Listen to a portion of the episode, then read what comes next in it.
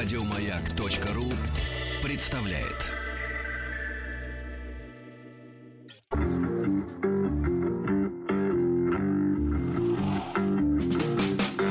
Сергей Стилавин и его друзья. Четверг. Кавердей. Дорогие товарищи, доброе утро, здравствуйте, Владик. Доброе утро. Рубрика «Вовремя». Да, рубрика «Вовремя», ребятушки. Я, так сказать, попробовал на своей шкуре все-таки, что такое э, забытое, забытое, э, в особенности автомобилистами, понятие русской зимы. Ну, Э, приятное Ну, ощущение. Или столичной, по крайней мере, точно. Приятные ощущения были у Владика, который шел пешком по белому Вброд. снегу. Да, Красота. прекрасно, прекрасно. Но э, я прорываясь через торосы из автомобилей, да, я на- наблюдал э, невидную доселе, честно говоря, картину, когда э, на одном из э, вылетных шоссе, такое, такой есть термин, вылетная магистраль, когда люди вылетают как пробка из бутылки из города. Ну, короче, дело в том, что Москва, вы знаете, да, это на семи холмах. Вот, и местность пересеченная. Вот, то вверх, то вниз. И э, ночью э, упал снег к, к радости сначала. Потом сразу упала температура вслед за снегом. э, образовался лед. Подморозило, И я там есть 8, такое. 8 или 9 насчитал на одном из участков фур, которые просто не могут влезть. Не могут влезть. И в том числе огромные заторы э, в тех местах, где эти грузовики. Я э, с, с большим удовольствием э, всегда читаю журнал «Дальнобойщик», отношусь с уважением к приколюхам от Кирюхи. У нас свежий номер вот, но появился. дело в том, что, но дело в том, что э, надо смотреть правде в глаза. К сожалению, вот в такой погодной, э, в, так- в таких погодных условиях а, грузовые автомобили являются при, главной причиной э, проблем невероятных. Э, как, как писали люди в Яндекс пробках, э, тут не красное, тут уже черное. Вот, потому что, как правило, заезд с одной дороги на другую в Москве организован через эстакаду, да, с подъемом. И фуры не могут подняться, и никто им не может подсказать, что, в принципе, в Москве в каждом таком, э, на каждом таком участке, ну, например, заезд на третье кольцо, стоит э, огромный ящик железный с песком. И, в принципе, нужно оторвать зад, прекратить дава- давить на тапку и накидать э, по себе под Набросать, колеса да. песочку и, в принципе, поехать дальше. Но нет, э, проще стоять, жужжать и крутить колесами. Ну, в общем, я про- прорвался. А, Вот. Почитал, честно говоря, анекдоты, анекдоты Да, от от, Кирилла. от Кирюхи. Э, Да, вот. Ну вы пока найдите, какой И- вы сейчас прочтите. Сейчас один прочту. Ну, один-то хотя бы должен быть без мата.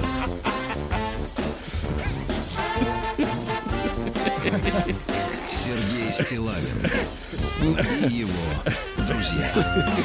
Ну, давайте вот из приличного Давай. следующее. Я еще раз прошу простить э, всех тех, кто... Это культура, понимаете? Это культура, это Ну, культура людей, людей которые, культу- культура. которые, которые оторваны от дома. Вы сразу заставочку приготовьте. да? Конечно, Сразу заставочку. Ну, на тему... Нет, нет, не надо на тишине. На тему на тему сегодняшних вот пробок, которые... И, кстати, я при- приглашаю всех наших столичных слушателей. Ну, в пробки, да? Нет, если есть возможность, если хотите запомнить зиму э, такой, какая она в сказках, там, со снегом, да, с да, красотой, с Дедом Морозом, со Снегурочкой, не берите сегодня машину, иначе проклянете. Получите удовольствие, да. Да. Запись в истории болезни. Давайте. Клизму переносит хорошо, матерится шо- шепотом.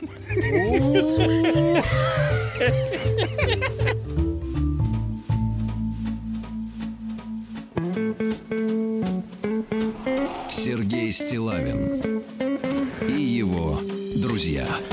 Да, но Ну, это из самого, из самого мата не приличного, было, из самого да, Конечно, не было. Нет, закона. его не, он был как бы в, э, в повествовании, но его не О было. нем говорилось, Да. да. Да. Значит, смотрите-ка, есть письмо. э, Письмо под названием «Пубертирующие Так. родители». Вы знаете, что такое пубертирующие? Взрослеющие или наоборот? Ну вот как бы зависшие там в том э, подростковом периоде. В Давайте, детстве. это народный омбудсмен, да. Нина пишет. Нина. Нет, надо говорить с твердой «н». Нина. Нина, голова болит. Сразу будет. Приемная нос. Народный омбудсмен Сергунец. Да, вот Нина рассказывает нам о своей жизни. Здравствуйте, Сергей и его друзья. Меня зовут Нина. Мне 32 года, а моим родителям почти 70. Так, Ну, это нормально. ну а что здесь такого? Конечно. В 19 лет одна переехала жить в другую страну. Своей семьей так и не обзавелась. Нина пока не обзавелась. Все в будущем. Как все люди, работаю, рассчитываю свои 27 дней отпуска так, чтобы раз или два в год навещать родителей. Когда мама болела, я приезжала чаще, и это не всегда было легко устроить. Родители для меня самые значимые люди в жизни, но наше общение сильно осложняется лицемерием с их стороны. От меня требуют, чтобы я играла вместе с ними в счастливую семью, изображая, что развода моих родителей и холодности со стороны моего отца как бы никогда в жизни и не было. Вспоминая себя в подростковом возрасте, я часто виню себя за то, что тогда не понимала взрослых забот моих родителей. Теперь, как ни странно, вижу, что они совершенно не понимают меня и думают, что мои жизненные ресурсы бесконечны. Их требование лицемерить очень сильно меня подавляет. А мне ведь нужны силы и для своей жизни тоже. Летом я имел неосторожность высказать свое мнение, на что мне ответили, что на тебе порча. Ужас. И это не ты говоришь, а нечистое себ- через тебя вещает. Это порча говорит. Вот такая вот повесть «Отцы и дети» получилась. Спасибо, что выслушали. С уважением, Нина. Да, вот такая вот, да, история. А можно другую? Давайте другую. Хотите да сразу же встык, да, сразу. Это вот про других Ну, женщин. грустная история про Нину была. А еще грустнее про другую. Но анонимно, пожалуйста. Это вот, Внимание, письмо анонима. да, внимание, анонимно. Дело в том, пишет тоже девушка, вот какие разные у нас женщины бывают. Бывают думающие, глубокие, да, хорошие. А бывают вот такие. Дело в том, что я встречаюсь с парнем три года. Ему 22, а мне... Ну-ка, ваша версия. А мне 27. Вам 37, это понятно. А 16. А, 16. У нас все серьезно, но за эти три года... За эти три года... Так, ей сколько? 17? 16. 16 За эти три года. года. Неплохо. Хорошо, Женщин- идем. Ага. Кучно. Я очень устала. Бывало, что он поднимал руку на меня, запрещал мне все, даже общаться с девчонками. Он всегда ходил по клубам, а я сидела дома и плакала ночами, боялась потерять, думала, что у него кто-то есть, всегда выносила мозги. Мы строили с ним планы на будущее, он уделял мне мало времени. Как-то раз пошла на день рождения к подруге, с парнем мы были на расстоянии.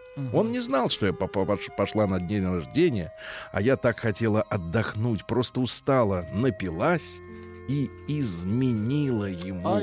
Оленька. Доброе утро, Оля. Доброе, Доброе утро. утро. Изменила ему. Очень было стыдно мне перед тем, как я хотела ему рассказать, но не смогла.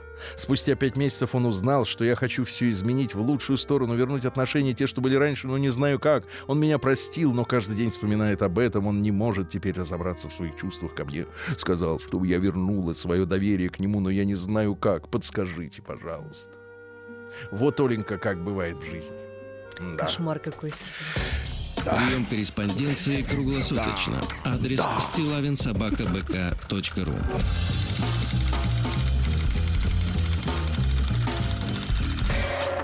Фамилия Стилавин 2 Л. День дяди Бастилии пустую прошел. 80 лет со дня рождения. Ух ты, а ей уж 80.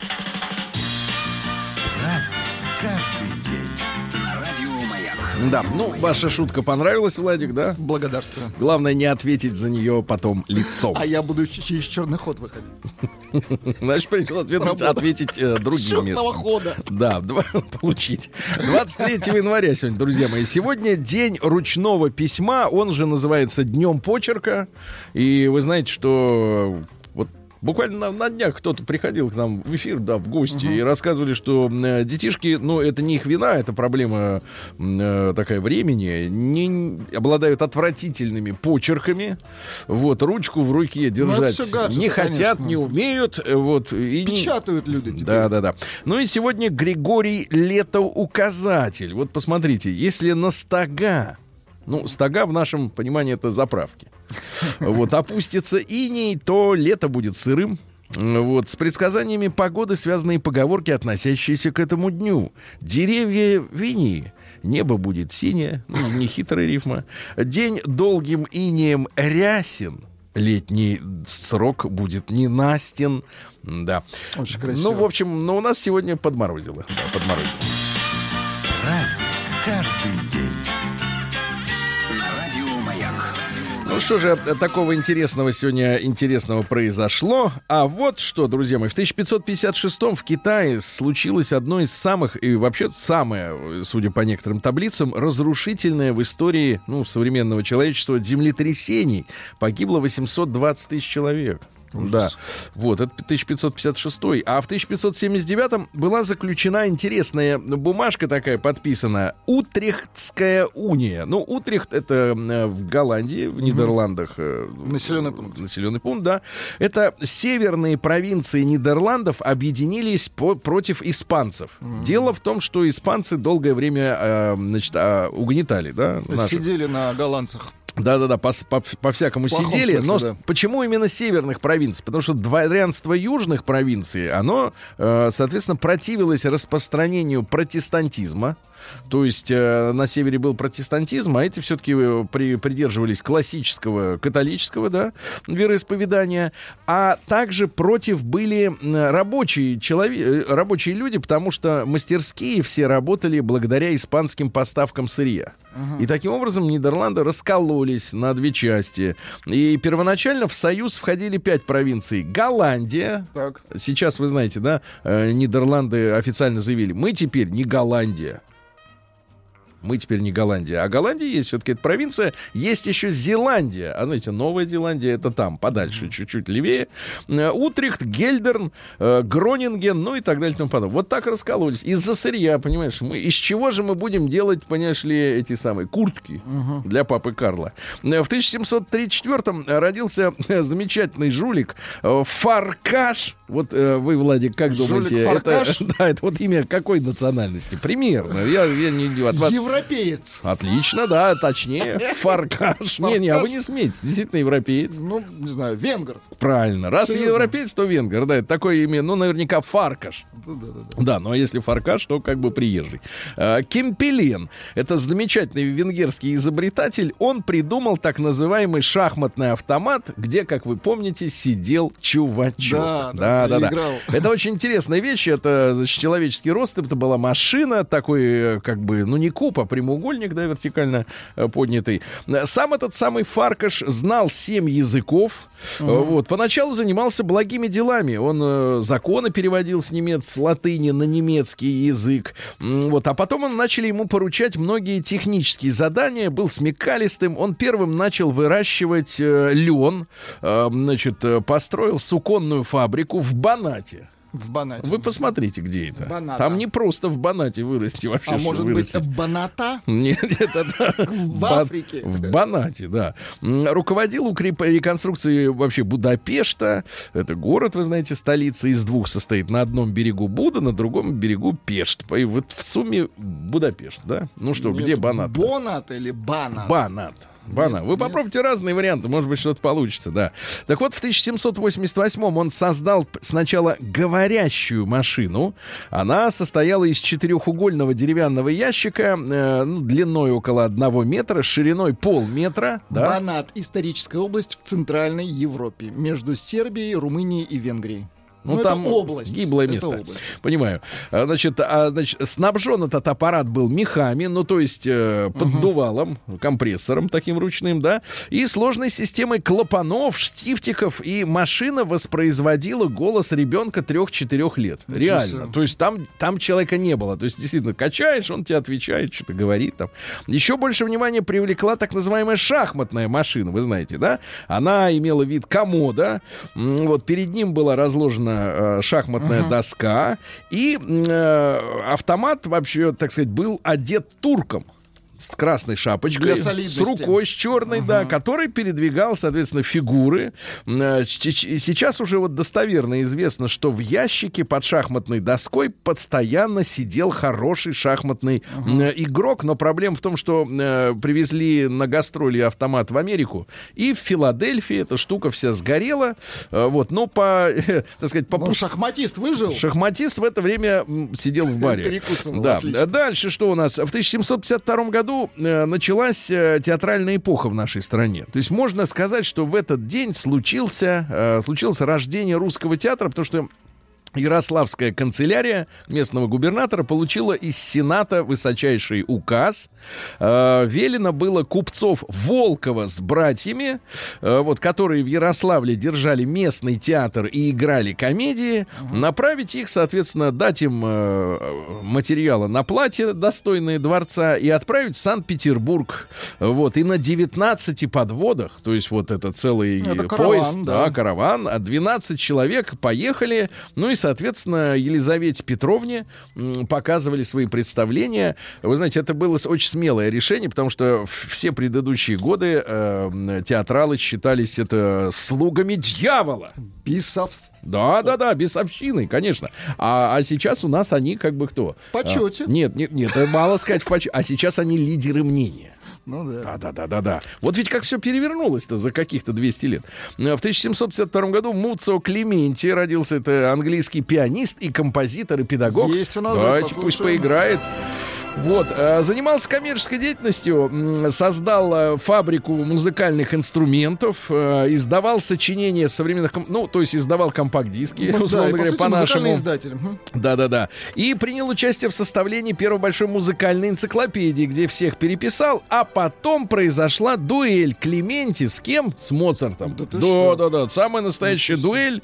Вот, Клементи был на 4 года старше Моцарта и не, не пользовался в то время известностью в. Европе. На конти... Он в Англии был популярен, а в Европе не очень. Ну и, соответственно, э, император Иосиф II император, не Виссарионович, э, вот в, в Австрии устроил между ними дуэль. Звучит Моцарт. Да.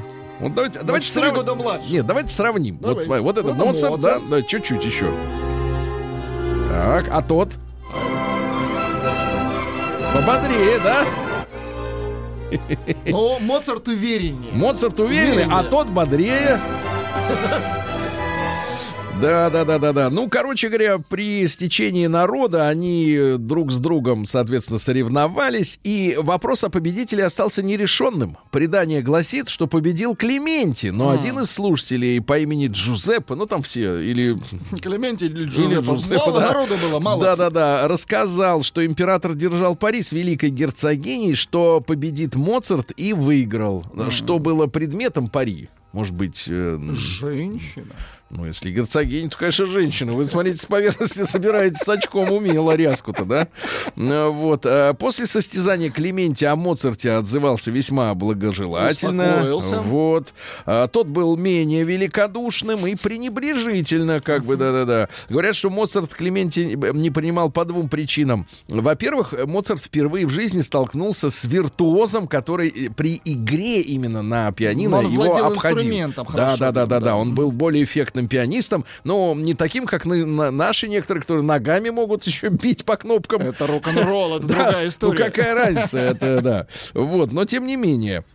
Да, ну и потом Клементи умел привлекать внимание публики. То есть он был артистом. Если Моцарт был музыкантом, в первую очередь, да, и композитор, то «А». тот артист. Артист, да.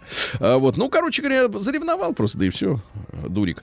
В 1755 году императрица Елизавета Петровна издала указ об учреждении в Москве университета и сразу двух гимназий. Давайте, э, Очень э, хорошо. наконец, образование, да, оно пошло европейского стиля. Хотя, кто знает, было ли то перед этим образование хуже.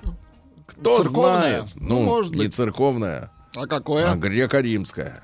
Хорошо. Ну вот и все. А нет, это борьба. В 1783-м Стендаль родился французский писатель. Вообще Анри Мари Бейль.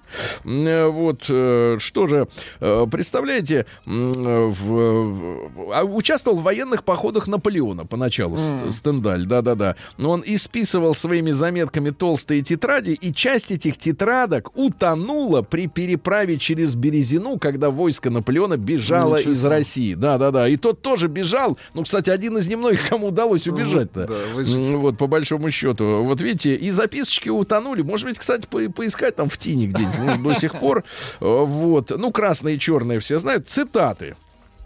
Будем трудиться, потому что труд — это отец удовольствия. Очень хорошо. А мать кто? Мгм, Вопрос остался. Согласен. Дальше. А мать отдых. Да, да, дальше. Да, Значит, э, большинство мужчин просят доказательств любви, которые, по их мнению, рассеивают все сомнения. Для женщин, к несчастью, таких доказательств не существует. То есть, как бы ты ни уверял ее, она все равно не угомонится, да. Красота есть лишь обещание счастья. Ну, это как фьючерс. Лишь намек. Я да. тебе потом продам за половину. А В 1785-м Карл Адольф Агарт родился. Это шведский ботаник, альголог. Альголог это как? Это когда, вот, знаете, вы ели когда-нибудь эту морскую капусту Фу, с йодом? нет. А знаете, как на Дальнем Востоке любят морскую капусту? Обожают. Они ее, ах, как приправляют чесночком, да, ребята? Чем приправляем-то? Мерзость это. Вот, не, ну съесть это очень сложно. Короче, основатель систематики водорослей. Их же много, большое количество, Очень важно это, да. А, Короче, альгология имеет еще синоним. Называется фикология. Первая, вторая буква И, не путать.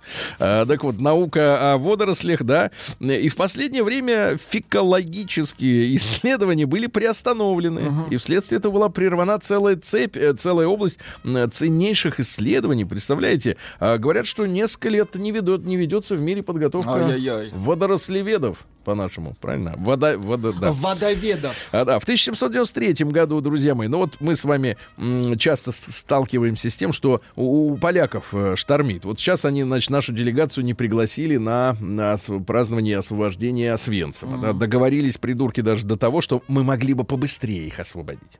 Побыстрее. Давайте побыстрее, там, да, нам некогда.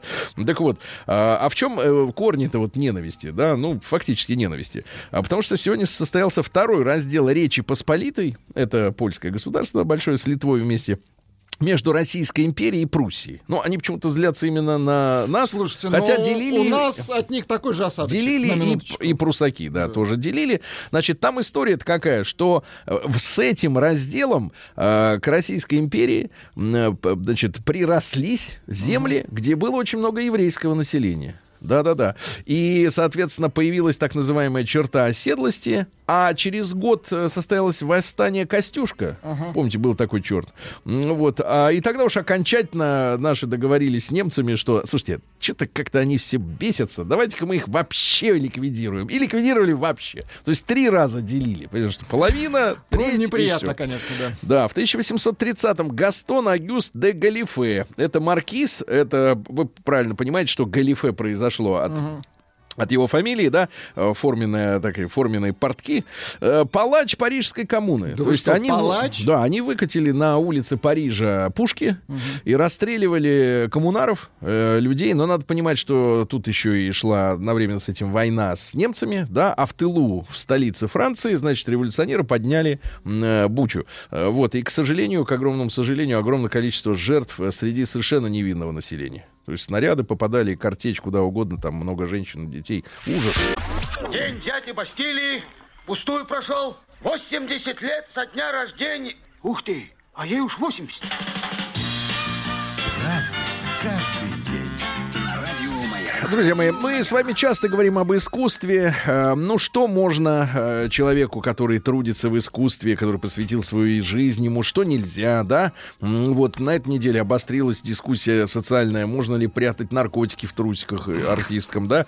Вот, а вот посмотрите, как жили раньше артисты. Артисты от слова арт, искусство. В 1832-м Эдуард Манне родился. Это французский художник, не путать с Моне. Разное написание. Да, он основоположник импрессионизма, Вот. А, ну, вы знаете, да, и- в качестве модели часто использовал членов команды, да. Э, Любил очень вот всяких этих экзотических женщин, экзотических. Ну, это, смотрите, цитат просто его, из его жизни. Вот как, могут, мо- как, как может художник поступить, например, ну, даже не ради искусства, а просто вот какой он. А, значит, цитат следующая. Положение южного, э, юного художника усугублялось нежелательной беременностью его давней возлюбленной Сюзан. То есть художник юный, а возлюбленная уже давняя. Дальше. Отцовство ребенка, значит, во избежание дурной славы Так, так, так. записали на вымышленного персонажа. Элегантно. Это ладно. Но самое ужасное. А, Новорожденный, э, говорили остальным, является не сыном Сюзанны, а ее братиком. Какой ужас. Какой ужас, да. Вот любого слесаря сказали бы, что это подлец. Вот они, живописцы. Подлец, да. А здесь художник, понимаете, ему это как бы вот оно с рук сошло. Да. В 1839 Владимир Петрович Мещерский, это наш князь, писатель, журналист, издатель и внук Карамзина. Нашего, хорошо. Да, да, да, да, да. Неординарная личность. Э, вот. Издавал журнал, газету «Гражданин». Одно время даже Достоевский его, э, так сказать, редактировал, да. М, Вот. э, Ну и стоял у истоков создания всех черносотенных организаций. О, да, да, да, что, что? У. А, Вот, э, я даже не понял коннотацию. Тим обычно говорит, Да, да, да. Вот, а, но а поли- полицейская, значит, но есть и компромат на него, э, значит, соответственно, э, якобы существует полицейское донесение, что вот этот э, товарищ, значит, употребляет молодых людей, актеров и юнкеров, и за Ну, это им вы Вот это так писали? Это писали. Это распространенные, может быть, даже байки, конечно. В 1840-м Эрнст Карл Аббе, это немецкий физик-оптик, он был другом и товарищем Карла Цейса. Так. Ну, фактически, многие достижения Цейса вот без Абби невозможно было бы себе представить. Э, Он разработал теорию образования изображений в микроскопе. Вообще оптический микроскоп первый построил, да? Ну и дальше. В 1867-м Сергий родился, это патриарх московский всей Руси, с 1943 года, когда Сталин в разгар э, Великой Отечественной разрешил опять патриаршество, да, и вообще церковь получила не то чтобы даже послабление, но и как бы помощь от государства. То есть изменилось отношение власти, но ненадолго, потому что э, Хрущев опять начал, э, так сказать, заниматься сносом э, произведений искусства архи- архитектурного. В 1870-м Уильям Морган, э, американский преподаватель физкультуры, который придумал волейбол. Это вот когда волейбол, это там ничего нет, только сетка. Это когда Поперек. продовольственная корзина, и Волейбол это поперек, мяч. да. А В 1903 году родился Григорий Васильевич Мармоненко. Фамилия интересная, но мы его все знаем как Григорий Александров, э, замечательный кинорежиссер и муж Любови Орловой, и народный артист Советского Союза, и человек, который э, представлял в высших слоях а, общества, а, значит, Советский стра- Союз. нет, нет, стратегию э, съемок фильмов на голливудский манер, с голливудским шиком. Размахом, да? Да, да, да, да, да. А, э, соответственно, э, Пырьев, который снял тракториста, он, соответственно, снимал про народ. И вот у нас было две, так- два таких киноклана. Одни показывают, ну, псевдоаристократию. Кстати, Александрову и Орловой, э, Орлова, кстати же, дворянка, э, беспрепятственно разрешали ездить за- в Европу, за за, рубеж, границу. Их любил Иосиф Виссарионович лично, э, вот, уважал. А Пырьеву нет. В 1908 году русский ученый Николай Иванович Вавилов обнаружил у грибов мыслительную деятельность Так, так, и так. перенес их из категории растения в категорию животные, из-за чего грибы пришлось убрать, кстати, из списка постных продуктов питания. И вот с тех пор, кстати говоря, Вавилова очень народ не взлюбил, Не потому что это было под- подспорье. Ну, подспорье во время поста, конечно. Джанго Рейнхард, самый выдающийся джазовый гитарист, да. э, цыган из Бельгии. Ой, нет, это не он. Это не он, ну что вы. Девица влезла. Да класс. Не- да, играть надо не торопясь, не торопясь. А, дальше. А, Сегодня в 27 году образован Союз обществ содействия обороне и авиационно-химической промышленности СССР ОСА Авиахим, ну потом ДОСААФ, вы понимаете, да? А, Вот, там многие люди уже в советское время получали водительское удостоверение заранее, да, вообще умели прыгать с парашютом до войны.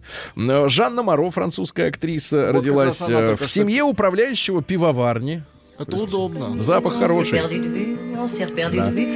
Ну ладно, ладно, не надо, Зря не надо. У всех мужчин на уме только две мысли. Первая о деньгах.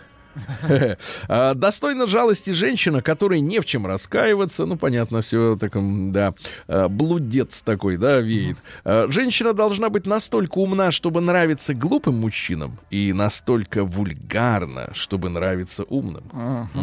Вот, нахваталась, да. Вот. э, Мужчины, которые умно говорят о женщинах, э, чаще всего плохие любовники. Великие практики не говорят, а действуют, да. Таня Савичева сегодня девочка родилась в 1930 э, году. Она родилась в Псковской области. Это школьница. Помните, она вела дневник в блокадном Ленинграде. Э, Вот. У нее умерли все родственники. Она вот записывала э, эти даты страшные. И э, на самом деле ее успели эвакуировать, но она настолько и- отощала, да, настолько потеряла много сил, что, к сожалению, и тоже ее вот спасти не удалось. Э, Дерек Волкот — это тринидадский поэт, которому Нобелевскую премию дали в 92 году. Есть пара строк, была, Давайте, Владик. давайте, Ты ждешь одну беду, а приходит другая. Крепко, крепко. Крепко, да. Мария Лукач, эстрадная певица. Антошка, Антошка, О. Посвящение Камолову. Да, а вот Антошка, Борис Абрамович Березовский тоже ведь родился. Кстати, по- вы вот что? не совсем понятно, умерли. Потому что гроб-то не Мутно, открывали, да? гроб не открывали. Как удавился, непонятно. Непонятки сплошные, да. Перед смертью успел написать письмо Владимиру Владимировичу. Сказал, извините, хочу назад. А его раз и шарфиком. Непонятно, непонятно. Да, ну что же, цитаты есть из Давайте. Бориса Абрамовича. Смотрите, нет не- неразрешимых проблем, есть неприятные решения. Неплохо. Что-то где-то я про, про итальянскую мафию вот слышал вот такие вот подобные изречения, да. Бизнес на доверии кончается большой кровью, да. А, Вот э, мы стали богатыми, потому что быстрее других поняли, что начались новые времена. А остальные не поняли. Вам пришли сообщения. Про Давай. Моцарта промазал, не гони на капусту, Так. крепко загребаете про грибы. Ну а Так. победило сообщение «Кла- «Классно щебечешь».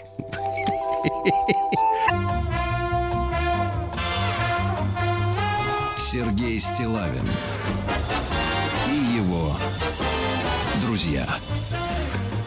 Четверг. Кавердей. А, Не путать с Ковердейлом. А, Друзья мои, сегодня в Москве а, небольшие, небольшое свое шоу показывает. Снежное гастролирует, гас- без Полунина. Гастролирующая матушка зима. эм, э, налить, даже, я бы сказал, гололед. Грузовики не могут ехать, будьте осторожны. Э, Приделывайте гвоздоступы к, э, к ногам, правильно? Гвоздоступы.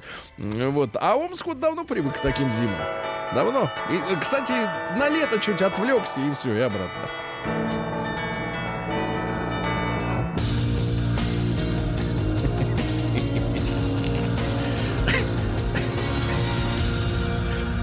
Зона 55. Давайте о Прекратите хорошем. О хорошем, угорать. о хорошем и сразу для вас. Давайте о хорошем и сразу для вас. Вот формулировка блестящая. Блестящая. Мне кажется, вот, вот значит, ну, Москва, понятно, высасывает журналистские силы из всей страны, но в Омске есть второй опорный пункт, где настоящие творческие личности работают в газетах. Омская область сделала рывок в производстве водки. Очень хорошо. Прекрасно, прекрасно. В омской маршрутке во время езды самопроизвольно открывается дверь, а водитель сидит за куском фанеры, чтобы Слушай, его ну не это опасно. продуло. Да, что кому опасно? Ну, Только нет, остальным. нет. Да, остальным. А, пугливый Амич, похожий на похитителя наушников из магазинов, так, так. оказался наркодилером. Ай-яй-яй. Да, наркодилером оказался. Дальше что же у нас, понимаешь, произошло? Заезжий леопард граф. Оказался на грани демографического провала из-за капризов к омским дамам. Омские дамы не впечатлили леопарда. А, В Омске поймали рыбу великана. Очень хорошо. Но не вверх, а в длину. Э, Да, в почтовом отделении Почты России в Омске на женщину рухнула часть потолка. Ай-яй-яй-яй-яй. Ай-яй-яй-яй, как нехорошо. Вам потолок пришел.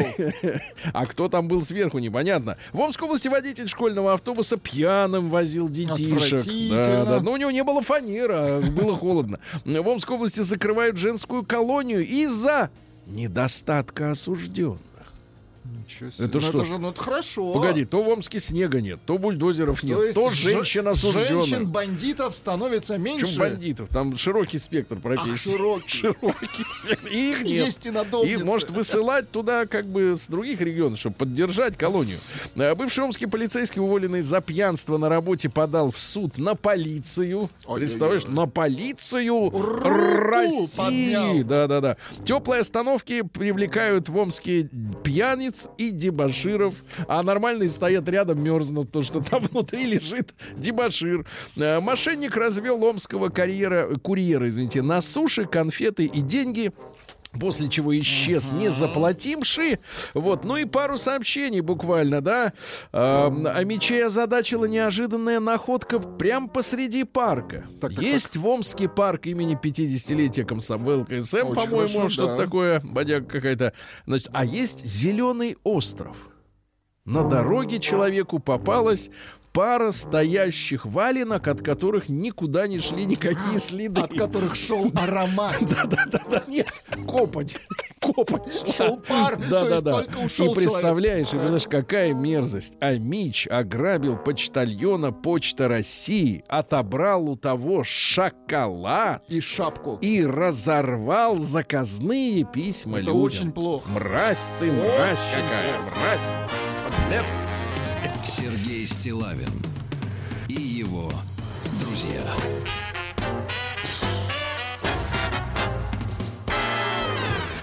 Да. Ну что же, э, россияне начали отказываться от посылок из Китая из- из-за коронавируса, Владик. Опасно. А вы, я знаю, получаете оттуда всякую Мы снедь. получили до Нового года. Они безопасные. А ты думаешь, вирус, он вот так вот, когда, теле- когда по телеку репортаж вышел, тогда все Вы вскрывать не будете, отказываетесь. Да, ну что же, слушайте, вот давайте заголовок на тишине, на тишине, просто заголовок. Вот а, с Омском может поспорить сегодня Красноярская, значит, школа журналистики. Любимый красно... Я не могу это читать вот без смеха, ребята, извините, но это, это чернушка, чернушка.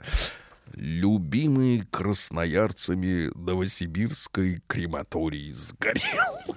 Слушай, Какой ужас. Кто это пишет? Вот кто это, кто так формулирует, да, любимый Нет, так полюбившийся. Так нет, еще и сгорел.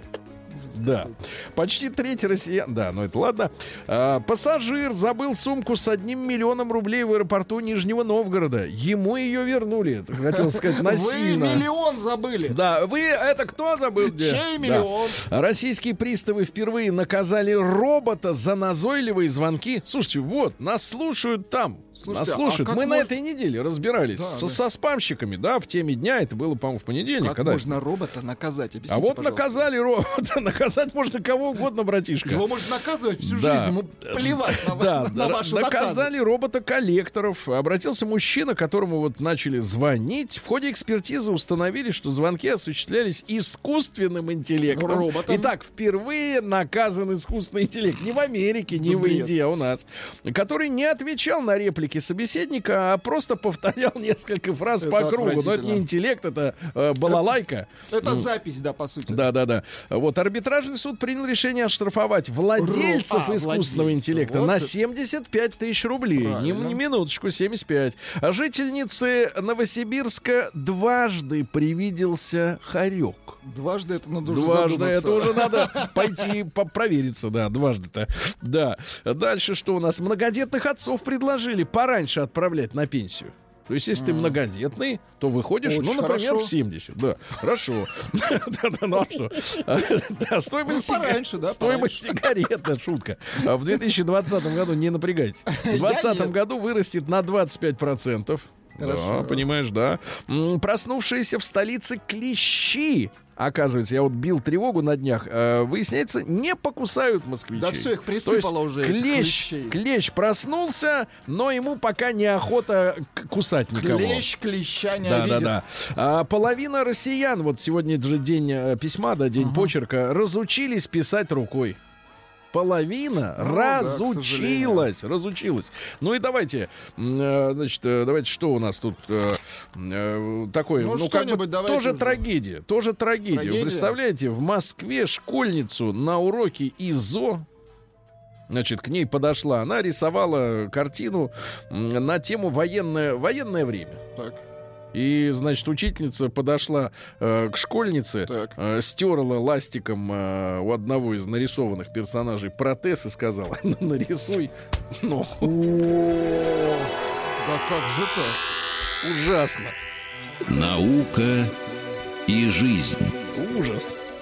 Да, ну давайте-ка про науку и жизнь. Э, диетолог из Самары доказал заразность ожирения. Заразность. Зара, вот вы сколько лет Вы, мне со кажется, мной? на меня чихнули, я начал жиреть. Да? Ну вот вы как-то все не наберете форму. Нет, набираю, набираю. Директор Самарского НИИ диетологии и диетотерапии Гинзбург э, утверждает, что существует доказательства социального заражения этим самым ожирением. То есть ты, если находишься среди таких, как я, жирных, Ты тоже начинаешь тоже начинаешь, есть. потому что у тебя засыпает совесть. А Вкус пищи меняется в зависимости от позы, в которой вы едите. Да вы что? Лежа есть можно по-другому, да, с другими На удовольствиями. четвереньках по-другому, да. Дело в том, что физические нагрузки во время еды приглушают рецепторы. Понимаю. То есть, если ты идешь, например, пешком, да, и при этом что-то на ходу ешь, Ну, на ходу это отвратительно. вот, это конечно. отвратительно и не, не почувствовать И такого удовольствия, конечно. да. А, ученые выяснили, какой вид спорта продлевает жизнь. Я прочел эту новость Шахматы? раза два, не, не нашел. Не нашел, да. Э, Ученые назвали главные болезни трудоголика. Давайте. Трудоголиков. Инсульт, инфаркт, гипертомия, аритмия, ожирение, диабет. Ожирение, кстати говоря, вызывается стрессом, а за ним и диабет второго типа. Так что трудоголики это несчастные люди. А, э, ну что же, богатые живут в среднем на 9 лет дольше бедных. Но, кстати Это говоря, неприятно слышать. нет, неприятно слышать, что разрыв, наверное, богатым вот не, Но не- он сокращается, не-не-не, неприятно слышать богатым, что разрыв в капиталах и в, в годах не бьется. То есть не одинаковый. То есть про них же говорят, про них же да. говорят, что сколько, сколько, в 200 раз больше у них там, Да тысячу раз да. больше, да. А живут всего на 9. Несправедливо, да. Индия отправит в космос робота-женщину. О, Ну, вот у них есть, заход. у них есть этот э, многорукая Шива А вот называется. как, кстати, бы вы бы различали робот-мужчина и робот-женщина? Если они Я бы робот... по бортовому номеру. Ладно, не будем. По номеру. Да, регулярная близость делает человека счастливым. Ну, давайте, это понятно. Хорошо. Озвучены простые способы улучшения сна, Владик, Давайте. и интимной жизни. Это Давайте, очень... простые Значит, сначала про сон. Надо проснуться за полтора часа до назначенного До звонка. звона будильника Мгм. и снова заснуть. И тогда это будет в кайф. Шизофрения какая-то. Ну вот надо за полтора часа проснуться и опять заснуть. Дальше. В постель не надо тащить ничего теплого, женщин, грелки, А, ничего. Кот. Нет. А, Вот. Сам а приходит. перед уходом в кровать важно расслабиться. Попутно можно зевнуть. А Вот. Ну и, наконец, э, интимная жизнь. Как Давайте. улучшить? Это гениальная фраза тоже. Там тоже хорошие э, филологи сидят. Для улучшения интимной жизни в длительных отношениях можно на две недели воздержаться. Мгм, понятно. Как продержаться только, да. Большой мозг не гарантирует крепкую память. Так. Женщины-руководительницы разводятся в два раза чаще мужчин того же статуса. Плохо. То есть а, они понимают, что м, э, сглупили. Да. да. Ученые доказали наличие у кошек интеллекта трехлетнего ребенка, но это как и собакам Это приписывается. известно, да. Приятный запах вызывает страшные сны, а неприятный, Приятный? а неприятный запах Крепкий. хорошие, хорошие. Ну и наконец гениальная новость, научная новость недели. Пчелы не любят сладкое. Нет, пчелы не люди. Да, пчелы не любят сладкое. Гениально. Новости капитализма. Ну что же, капитализм. Начнем с ближнего капитализма. Давайте. Жительница Самарканда, 41-летняя девочка, э, подожгла сотрудников э, прокуратуры, которые пришли ее выселять. Ничего себе. Вот это борьба за жизнь, да. Ай-яй-яй. А В британских школах и колледжах начали раздавать девчонкам их э, прибамбасы. Ай-яй-яй-яй-яй-яй. Да, да, бесплатно, кстати, раздавать. Хорошо, что да. А, а вот получается неравенство, да, нам и получить-то нечего. с вами. А, многодетный отец, вот очень хорошая новость, голыми руками задушил койота и спас своего сына. Очень хорошо, Голыми руками. А койот он мерзкий. У него, видели, да, рожа да. какая отвратительная? Да. А, Пенсионер нашел на кладбище свое надгробие, которое поставила бывшая жена. Впрок, да? Да-да-да, ходил по кладбищу, гулял туда-сюда, вот, и вдруг смотрит... О, это я. Да, вот так вот и. Я никогда, никогда в жизни, говорит, не говорил, что хочу лежать рядом с бывшей женой. И не каждый день, говоришь, находит, Но она- находишь собственную Она могилу. сделала ему Да. подарок. Индийская Рапунцель. Это кто? Рапунцель. Кто это? Принцесса, Там, чем она знаменита? А, Рапунцель, а, длинноволосая. а, так вот, побила собственный рекорд книги Гиннесса. В 18 году у нее было 170 с половиной сантиметров э, волос, а теперь уже 190 прибавила, да. Ужас Видимо, какой-то. жир начала есть. В Бразилии пропавшую 38 лет назад в доме черепаху нашли после генеральной уборки. Нормально, да? Ну, все в теряют. 82 году пропала, сейчас нашли, да. А, Культурист э, в Британии стал застревать между машин на парковке из-за того, что слишком э, раскачал себе плечи.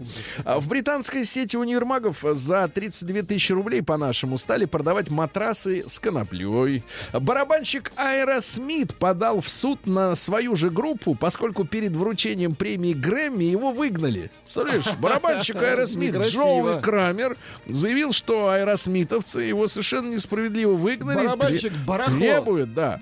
А Сбежавшие вместе отец жениха и мать невесты сорвали свадьбу детей. А дело в том, что им в детстве запретили жениться друг с другом. И они вот ждали 48 лет, чтобы сбежать. В Майами спрогнозировали игуанопад. Это с деревьев будут валиться игуаны. Ну и, кажется, просто отличное сообщение.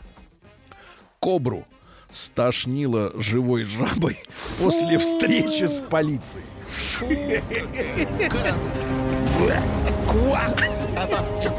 Нет, Поскакала. нет, давайте я буду ба делать, а вы ква одновременно. Россия Мерзость. криминальная. Класс. Сегодня много такого, да? А, дальше. Новосибирцы украли зимние куртки из бутика. Элитные Значит, джемпера, да. Непонятно, как вынесли, полиция скрывает На себе, технологию. наверное. А. Не- Непонятно, чтобы другие не повторяли. А в Екатеринбурге отец с сыном пытались своровать газ. В Екатеринбурге, да, странно. А, Кузбассовец во время прогулки украл пятитонный контейнер с садового участка э, женщины. Он стоит 20 тысяч рублей. Он сдал контейнер э, в металлоприемку и получил 8 тысяч, который пропил.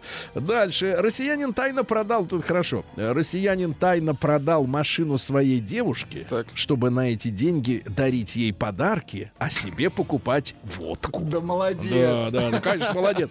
Слушайте, э, пассажиры связали скотчем устроившую пьяный дебош на борту самолета россиянку. Так. Летели в Дубай, сразу после взлета начала танцевать и петь. Ну, Ей сделали перебрала. замечание, она 40 минут дралась кулаками, и, и только когда командир судна сказал, если вы ее не угомоните, мы сядем в Иране. Ее связали скотчем, а по прибытии в Дубай сразу передали полицию. Ну и пару сообщений буквально. э, Давайте так. В Новосибирске воры прострелили щеку директору магазина из-за бутылки шампанского. Он за ними погнался, а они, значит, смотри, произвел два прицельных выстрела бандит в директора из предмета, похожего на пистолет. Скажите, Но- пожалуйста, но выстрелы погоди, были, да? Погоди, погоди. Можно ли выстрелить из предмета, похожего на пистолет, двумя пулями, которые человеку пробили Но не из щеку? пистолета. Да-да-да. Ну и все, вот и все.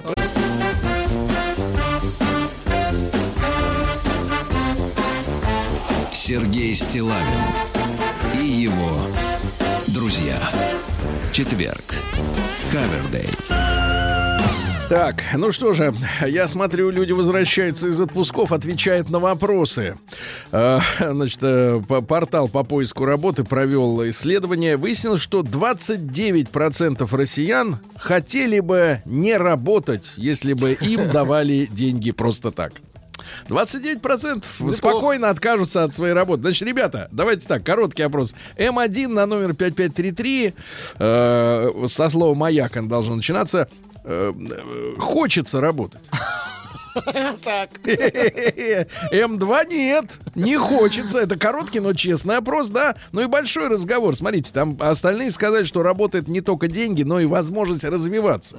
А давайте так, а какой прок вам от вашей, ну кроме бабла? Вам какой прок от этой работы Что и какое дает? удовольствие вы получаете? Давайте удовольствие и какая-то польза вообще есть от вашей работы, кроме денег. Кроме плюс 7967 103 5533 WhatsApp, Viber, все после новостей, звонки.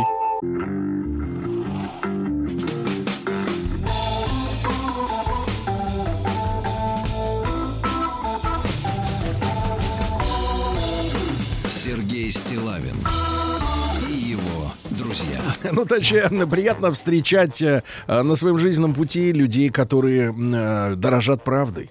А, правду сказали 29% опрошенных. Хотим, говорит, не работать, но получать зарплату. Не, п- почему? Потому что в самом процессе смысла они реально не видят. Ни смысла, ни Значит, удовольствия. еще 58% они делают вид, что видят этот смысл. Я даже э, специально отметил у нас э, в, в WhatsApp, в нашей, так сказать, программе, где я вижу ваши сообщения. Вот Марина пишет из минеральных вод. Ну, к сожалению, больше она ничего о себе не сообщает, как и не развивает тему. Она пишет «самореализация».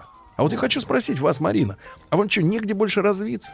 Вот вы, вы вот, не знаю, что, точите, перекладываете бумаги, сочиняете, подвозите что-то. И вот это, вот это ваша самореализация. Вот вы заточены, вы рождены ради вот этого.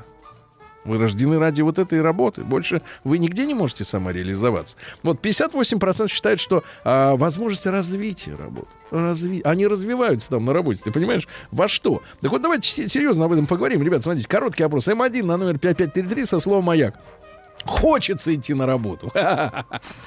Хочется. Проснулся и прямо руки чешутся. Дай пойду на работу. М2 нет уже. Не хочется. Ничего не надо. Да, и большой разговор. Давайте большой. Вы ходите на работу, ну, помимо денег. Вот что вы действительно там для себя лично получаете и какое удовольствие Вот это все? помимо денег, Давайте, внимание, давайте. пишет Чоповец. От работы получаю удовольствие. Печеньки, чай, вода в кулере бесплатно. А еще я могу к женщинам заглядывать в сумочки. Валя, охрана. Вот молодец, Валя. Ты честный человек. Давайте сегодня вот как обычно все откровенно и искренне. Давайте, ну, пишите как есть. Что тут вы, да, самое. Давайте Марину из Королева послушаем. Мариночка, доброе утро.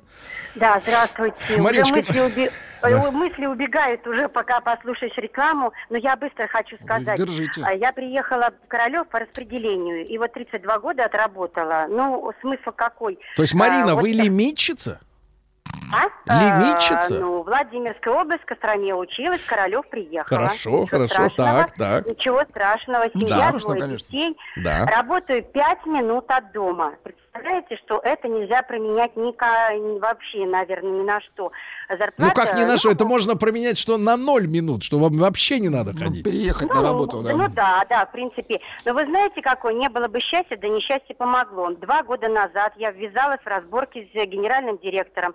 Вчера э, закончился заседание арбитражного суда в областном. Вот порадуйтесь, поздравьте меня, Э, пожалуйста. Минуточку, команду. пока не понимаем, в чем радость. А Дело в том, что меня лишили на большие деньги. Я продолжаю ходить, бороться, ни с кем не разговариваю, не здороваюсь, ничего. Но прохожу, э, доказываю всем, что можно отстоять свое право. И? Но самое главное, что на рабочем компьютере удалили, значит, выход в сеть, и я подключилась к маяку. Для меня это огромное удовольствие. Спасибо вам большое. Погодите, погодите. А, Марина, чем арбитраж-то закончился вчера? Арбитраж частично в мою пользу. Возврат Частично. денежных средств. Если 100 тысяч мне не, не вернут, ну какую-то денежную сумму мне вернут. Молодцы. Два года жизни. Но вы там держитесь, Два да. года жизни. Итак, смысл ходить на работу — добиваться правды. Правильно? И ни с Справедливости. кем, ни с одной собакой не разговаривать. Давайте, давайте Сашу из Москвы послушаем. Александр, доброе утро. Да. Доброе. Александр, вы из честных или из фантазеров? Вот честные говорят, что 29% не хот- хотели бы не работать, а зарплату получать. Или вы тяжбу ведете? Нет, нет, никаких тяжб, да, и я получаю действительно, ну, если это можно так назвать, удовольствием, да, от своей работы, ра- и удовольствие у меня, ну, наверное, связано больше с тишиной и с, То есть дома вам минимумом- не дают спокойно отдыхать, правильно? Прости, кто? Дома не дают отдыхать. В тишине. Дома- Рас- дома расслабиться трое- не дают. Дома трое детей, да, они, безусловно, не дают отдыхать, так Мгм. как хотелось бы, То есть наверное. это ваш блиндаж такой, да, от бомбежек. Спа-салон. Да. Ну да, по сути, можно сказать так, учитывая, что я работаю на кладбище, в общем, там... Смотрите, А как-то вот как- весело, да? как-то- С огоньком, да, вы подходите? Давайте так, давайте, кладбище в лицах на галерее, да, давайте. Хорошо, Саша, так Саша идет на работу, чтобы чтобы отдохнуть. отдыхать от троих детей. Ну, давайте, а мы же по-честному говорим так, как есть. Давайте Свету из Москвы. А вот женщина зачем? Же, Свет- Алло. А, а. Света, не надо харазментом заниматься так вот сразу с первой фразы. Света, с Новым годом вас! Света, муж есть? Мужа нет, Вот. но вот я работаю, я работаю массажистом, я работаю массажистом, я обожаю свою работу, я работаю в Нет, погодите, клубе. массажистом или массажисткой? Вы знаете, у нас не разрешают говорить массажисткой. Вот это вот называется не харасмент, а как Се- сексизм. Сексизм. Сексизм, да. Вот, вот, вот. У нас не- поэтому я массажист. Так. Но я обожаю свою работу. Погоди, погоди, ну вот смотрите, приходит чужое тело, чужое вам и по духу, Вам и прият- по документам. Вам а, приятно вы, его мять? а вы его трогаете, тело это. Вы знаете, а вот мне как-то везет, я вот с администратором договорилась, ко мне приходят только молодые и симпатичные спортсмены. Ай-яй-яй-яй-яй. Договорились с администратором. Погодите, погодите, Света, так... Света, Света, погодите, так вам просто нравится трогать спортсмена, да? Крепких. Молодые, крепкие тела, ну почему бы нет? Вот поэтому Вот я это свою да? Прекрасно. Смотри, а какое, а какое э, удовольствие в голосе, да. Ну-ка, Владик, почитай-ка, давай-ка, на копчененький. проводе, на проводе Израиль. Да, ну-ка там. дав- внимание, пишет из Израиля. Давно работать не хочется, но и дома сидеть муторно. Делаю ремонты квартир. На клиента уже смотреть не могу. Вова, Хайфа. А удовольствие-то в чем? Ну, не может сидеть дома. А, просто не может да, сидеть. да, да. Он все ни там, там пристегивает Вот стулу. видите, парадокс. Давайте Сережа из Омска. Так, Сереня, добрый, добрый день.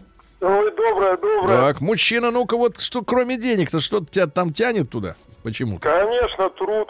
Труд в первую очередь. Вот работал начальника, за пять лет себе поставил дом в 300 квадратов. Сейчас лежу в этом доме на диване без работы. Получаю удовольствие. Погоди, а ты сколько уже лежишь-то так? Да ну вот два месяца лежу. Так, а сколько планируешь еще пролежать в 300 метрах? Ну, сейчас бегаю, пытаюсь пожарку устроиться пожарным. Пожа- А зачем туда? А Чтоб я там там работал. М, А, Раньше, да? понравилось, да? Пон- Да, мне вот там вот именно нравилось. А именно вам там больше нравилось, как скажите, огонь или вода? Вот вообще весь процесс. И огонь, и вода, и медные И трубы. медные Когда трубы. несешься по городу, эти мигалки С мигалкой. моргают. И всех Да, напускают. Погодите, а подачу стволов организовывали? А то, самый первый поддатчик был. Отлично, а ты первый податчик стволов, отлично. А сейчас лежит в трех, э, трехэтажном, я так понимаю, Мне да? очень наверное? неприятно это слушать. Ну Да, я понимаю, да. да. Олега, давайте из Люберец послушаем. Э, э, Девчонки, ваши, кстати говоря, вы тоже подумайте, кроме перекуров, там, перетерок с подружками, Кроме какой смысл-то вот туда ходить? Олег, доброе утро. Да, доброе Да. утро, Сергей, Ну, доброе вот утро. Давайте только вот по-честному, да, по-честному. Ну, что по-честному? По-честному профессия выбрана жизнью. Точнее, всю жизнь спорил э, с отцом и со всеми окружающими. Он сказал, тебе единственная дорога это быть юристом. Вот и я уже 20 лет этим занимаюсь. Так, ну вот давай. Плюсы, плюсы. Конечно, в общении мне нравится. Я коммуникабельный человек. Вот. э, И в основном в судах, поэтому язык, грубо говоря, не останавливает. Постоянно в Если- судах, да? Да. Э, Еще из плюсов, конечно, это знакомство, Мгм. вознаграждение. Ну, а минусы, Да. конечно, расстраивает система. Да, скажите, Система Олег, а вот почему вы запыхались? Ну, я А вы быстро иду, потому что А. ребенка в школу отводил, сейчас иду на работу, дел много. Понимаю. Ну ладно, опять в суд, опять в суд, да. А вот давайте Вяче- Вячеслава по- послушаем. Слав, доброе утро. Доброе утро. Слава, ну давайте вот ну, давайте вспомним, что мы о вас знаем, да? А Давайте. Дом полная чаша, да? Сам гарнист. Правильно? С гарнист. Коллекционер, коллекционер редкого фарфора. А в прошлом Да. методист. Да, человек, который знает толк в настойках, кстати говоря. На минуточку. Да, да, да. Вообще. Да, ну так, а вот действительно, вот э, только бабос привлекает. Вот зачем кайф, ты да. подрываешься-то с утра? Да, причем, ну, я вот я, э, пока э, ребят слушал, два э, вспомнил случай. Один, когда я работал грузчиком в овощном магазине, и э, мне не очень нравилась работа грузчика, и один раз меня поставили э, с девушкой, ну, с женщиной. Я подносил, да, апельсины, мандарины, она их продавала на лотке. Вот. и холод собачий, там минус 25, я помню, там еще есть мандарин, надо ж накрывать одеялами, потом все возмущаются, что там очередь огромная, под Новый год вся эта фигня. И вот я понял, что мы возвращаемся с этой смены, я там не знаю, куда себя деть, я ненавижу, я еще пацан совсем, да, там 16-17 лет мне было еще до армии. Вот, и я вижу, что эта женщина такая, ну, нормальная, раздевается, и она кайфует. Я говорю, слушай, я не помню, как это там, условно говоря, там, Маша. Я говорю, Маша, что он говорит? Слушай, я такое удовольствие получаю, когда вот я с людьми общаюсь, отвешиваю. Вот сам процесс завешивания, Мадрид мне доставляет такое удовольствие, я смотрю, просто дура, думаю, как это может быть такое? Я такой, как мне казалось, великий, потенциально там гениальный, она нравится, ей нравится такая фигня. Вот кайфовал человек от своей Мгм. работы. Так. Вот. И, а, а второй случай... Но она я- разделась, да, в итоге? Нет, мне еще было 16 лет. Вот. Остановилась. Я девственником ушел в армию. Вот и... а, А вот это ко- косы. Козырями щас Бубей пошел. Так, Слав, а, а ну, второе? А второй случай, что я вот построил, когда, как мне казалось, огромную, замечательную фирму по продаже автомобилей. И вот там факт того, что мы были первые в России, продавали там по 600, по 700 машин в месяц. И, я вот с этой когда одной мыслью когда-то пришел в производство Peugeot, и там сменился голова. И такой пришел нормальный французский буржуй. Никаких сентиментальностей, никаких вообще эмоций. Вот. И а, я ему начал говорить там о великом французском автофоруме, всякой фигне. Он так посмотрел на меня, снял очки, сказал, слушайте, мужчина, мы просто продаем одно железо от одного места в другое место. Вы что, больной, что ли? Вы о чем? А какая романтика в этом процессе? Мгм. Я так думаю, нифига себе, он должен был меня поддержать. Я Да. хотел, так сказать, ему лизнуть. На что там пришел? такой, Вячеслав, ну, вы сегодня в ударе, да, в да, ударе, в ударе. Да, спасибо, хорошего дня, брат. Значит, ребятушки, голосуйте, пожалуйста, М1 на номер 5533. Хочется идти на работу? На номер 5533 со словом «Маяк». М2 на номер 5533 со словом «Маяк». Нет, честно не Пишет хочется. мужчина про удовольствие. Внимание, работаю водителем, тырю помаленьку бензин. В рабочее время решаю личные хозяйственные вопросы на служебное внимание машины. А без этого скучно, пишет Евгений. Да, вот. А, у меня на работе, в Иркутске, э, товарищ пишет, э, у меня на работе любовница, ну, достаточно откровенно. То есть Вот идет так. на встречу с э, любимым человеком. Вадика, давайте послушаем из Ростова. Вадим, доброе утро. Доброе утро, ребята. Ну, друг любезный, ты-то зачем туда идешь? Кроме денег, конечно. Ну, я вообще-то там тоже удовольствие на работе получаю. ну, Я какое? работаю- Какого рода, давайте так, удовольствие? Формат. Ну, работа сварщик-монтажник. Так. Вот. И удовольствие от общения, во-первых, с коллективом. Каждый день там прикалываемся, угораем, все свои, много лет уже. То есть это такая банда, да? Общение. Да. Ну, своего, своего рода. Да, Удовольствие понимаю. еще получаю от того, что мы можем строить много того, чего не могут строить, например, другие. Вот. Это тоже интересно. Вот видите как, да, смотрите, трудовой коллектив сложился, да. Э, ребятушки, значит, что у нас еще? На часах 8.40, ну, пишет человек 8.40, а я, эм, э, а, А, а на работу не еще. надо, да, вот такие вот истории, да. Ребятушки, э, сегодня говорим о том, что 29% хотят получать деньги, но не работают.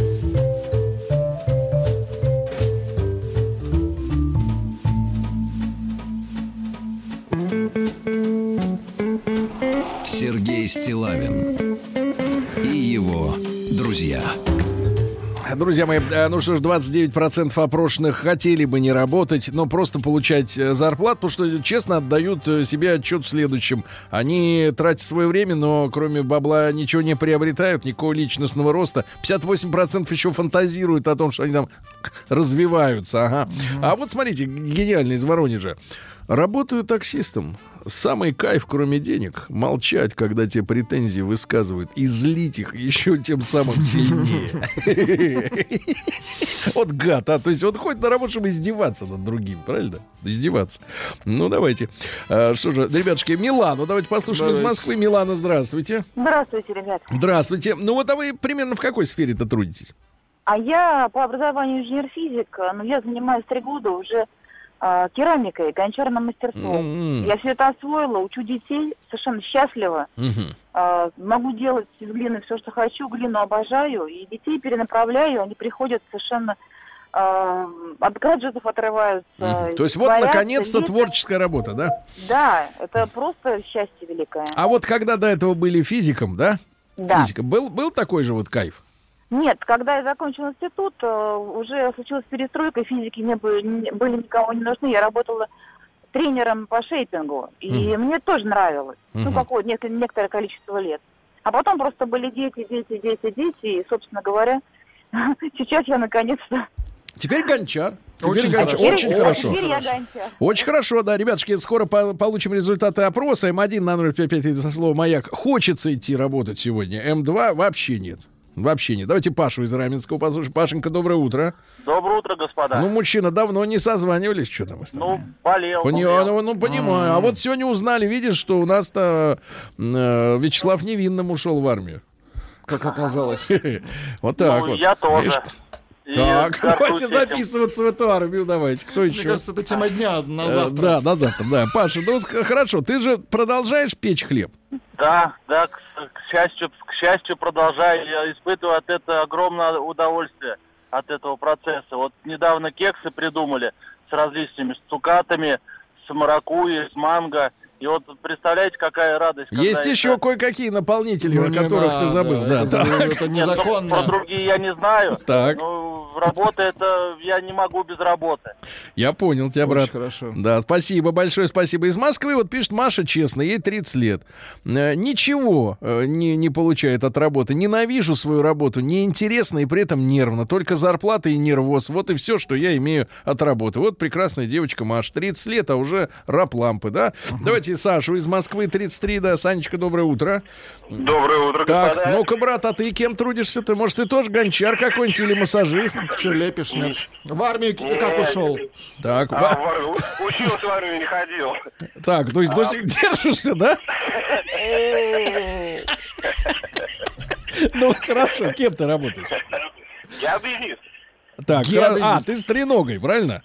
В хорошем Ну, смысле. со, шта- со штативом, да. Да, ну вот в чем кайф, скажи, вот смотри, сыро, значит, сверху падает, снизу глина там, и вот это вот все. Люди нервные вокруг. Да, люди нервные, квадрокоптеры летают там, ну, в общем, кошмар какой-то. Вот в чем кайф? Да, не везде. Ну, грубо говоря, кайф это дала э, возможность, грубо говоря, от Сочи до Хабарика поездить по России, повидать как раз этот разношерстный люд, показать себя. Очень интересно. Где вот э, женщин-то самых красивых видал? Вот расскажи нам такую практическую информацию. Вот самые красивые где? Бессимпотная. Д- Дома, дома у себя, Дома, да? жена, детей. Ну, Погоди, погоди, ты давай, ты погоди, ты скажи, чтобы не злилась, давай, скажи честно. Вот что, где, где самые эффектные? Давай так, эффектные. Самое эффектное. Не врать и не бояться. Да, не врать. Было село Бабаево, это где-то Вологодская область. А, есть зазноба у тебя там. Там ты с треногой со своей завис. Я понял. Завис в глине утонул. Кстати, Валеру из Югорска. Валер, доброе утро. Да. Доброе утро. Валерочка, ну а ты кто у нас по профессии-то? А я работаю в службе безопасности в «Газпроме». Так. Что вот нравится тебе? Нравится досматривать? Ну, досматривать не всех же можно. Ну, конечно, не всех, там, которые такая. повыше-то их э, не досмотришь. У них свои security есть. А остальных вот э, шустрить, так сказать, шерстить.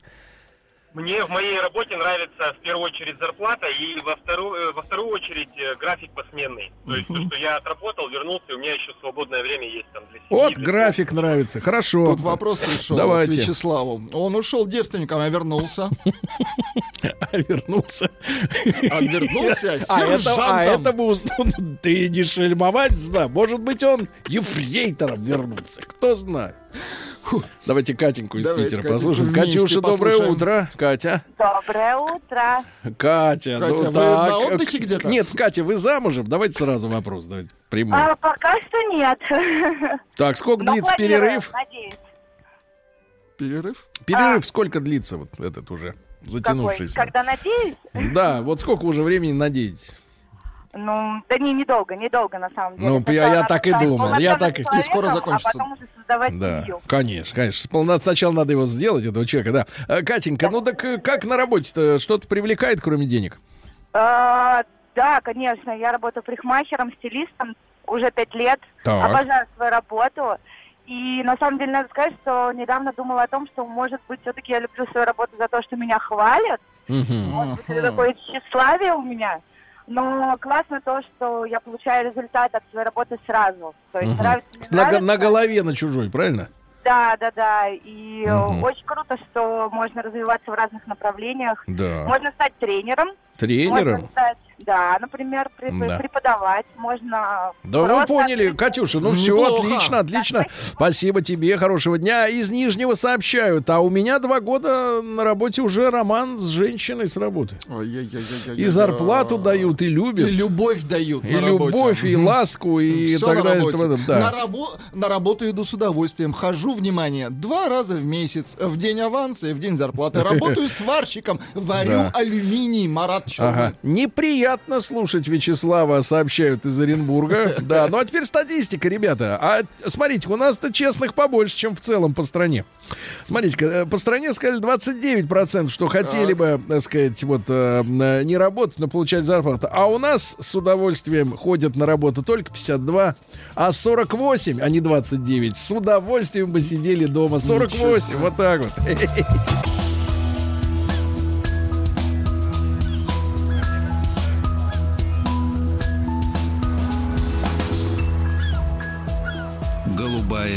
лента. Друзья мои, ну мы рады, рады встрече с нашими дорогими, э, ну это не гости, это соратники, да, люди, Ой, которые... спасибо большое. Да, Я да, перешел да. уже в другой уровень. Конечно, конечно, профессор.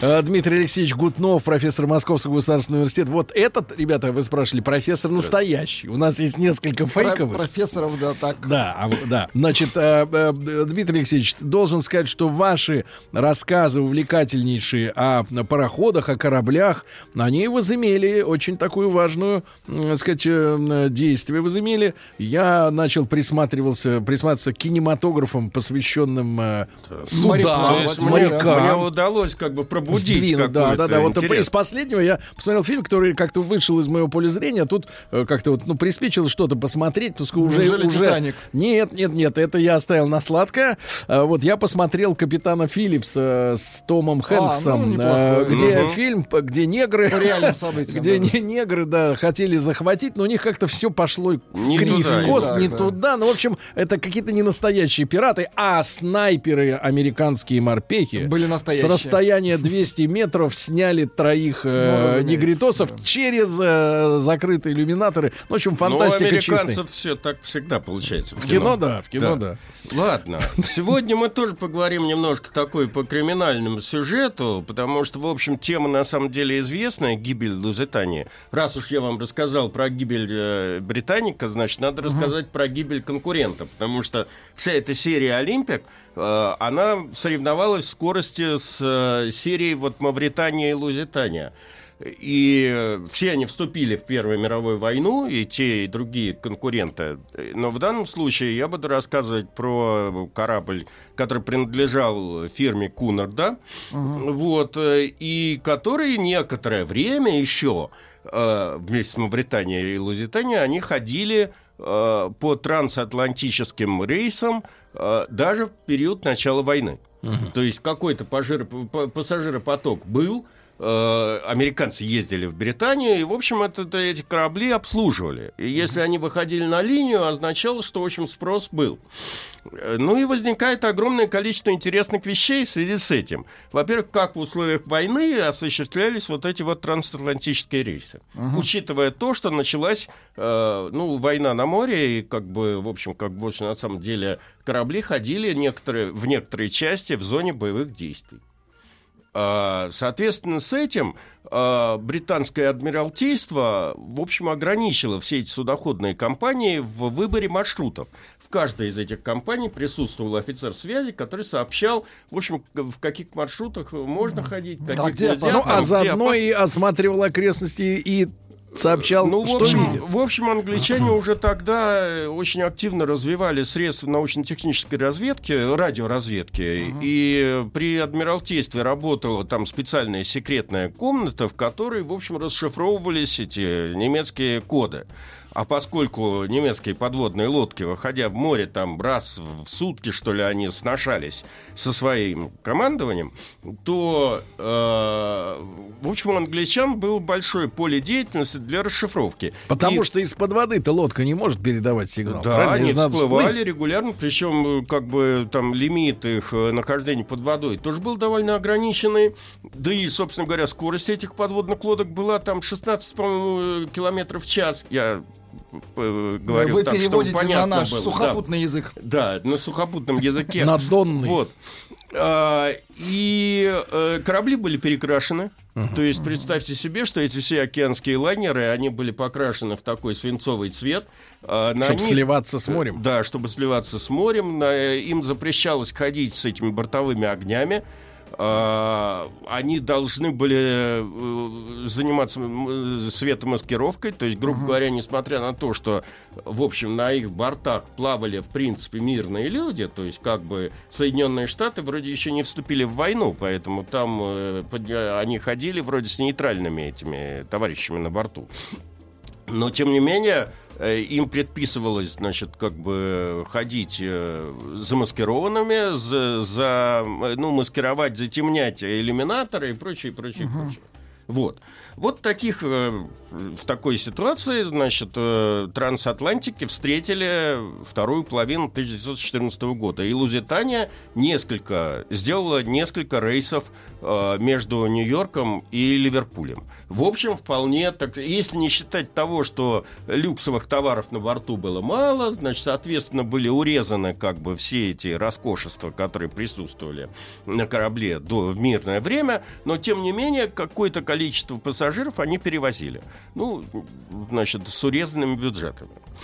А, э, чем, если вспомнить Первую мировую войну, то вот э, первые боевые действия этой войны, то есть сражения на, Нар, э, на Подмарной и э, у нас вот эта вот восточно-прусская операция русской армии, они показали, что быстрой победы не будет. Ни у тех, у да. тех. Ни у тех, ни у тех. В 1915 году началась так называемая окопная война, то есть все зарылись в землю.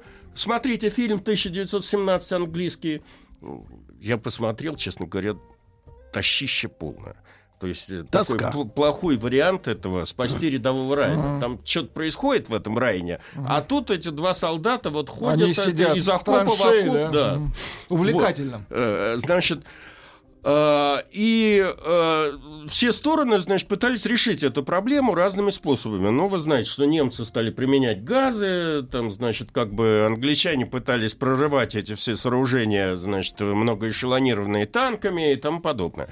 Ну и вторым направлением, как бы, выйти из этого тупика было втянуть в войну как можно большее количество э, союзников на своей стороне. Поэтому англичане э, довольно рано стали задумываться о том, как бы втянуть в эту войну э, Соединенные Штаты.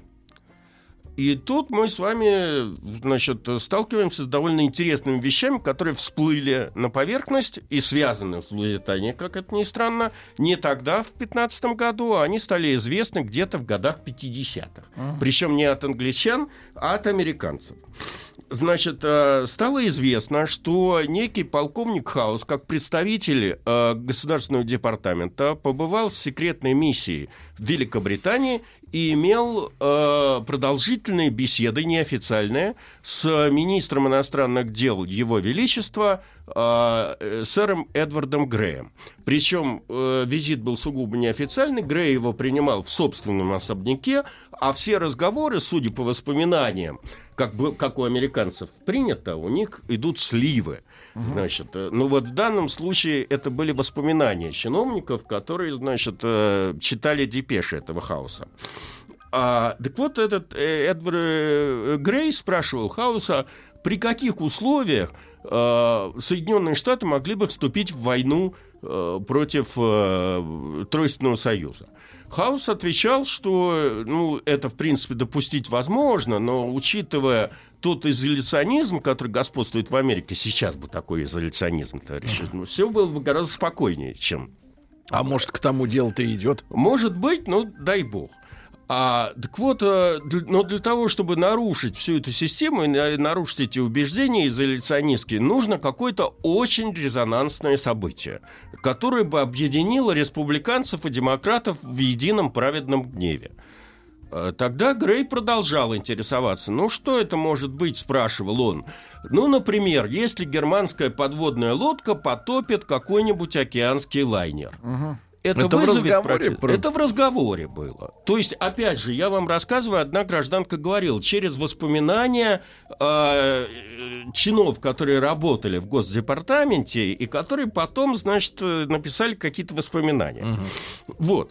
А На что Хаус отвечал, что да, конечно, значит, вот такое значимое событие, оно может привести к консолидации общественного мнения и даже, значит, может привести к э, объявлению войны.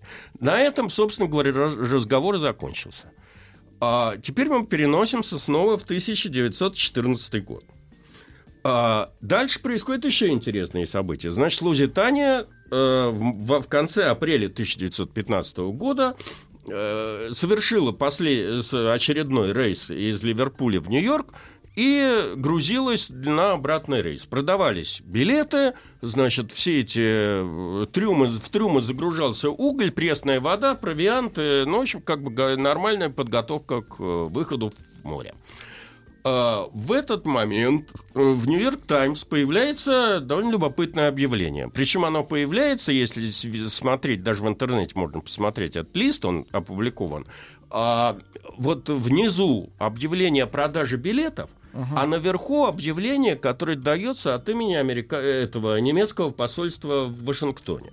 Значит, посольство сообщало, что оно не рекомендует э, подданным Соединенных Штатов покупать билеты на английские пароходы, потому что они проходят через э, зону боевых действий, а в Европе идет война, и германское правительство не гарантирует то, что грузы и пассажиры дойдут до места назначения в срок.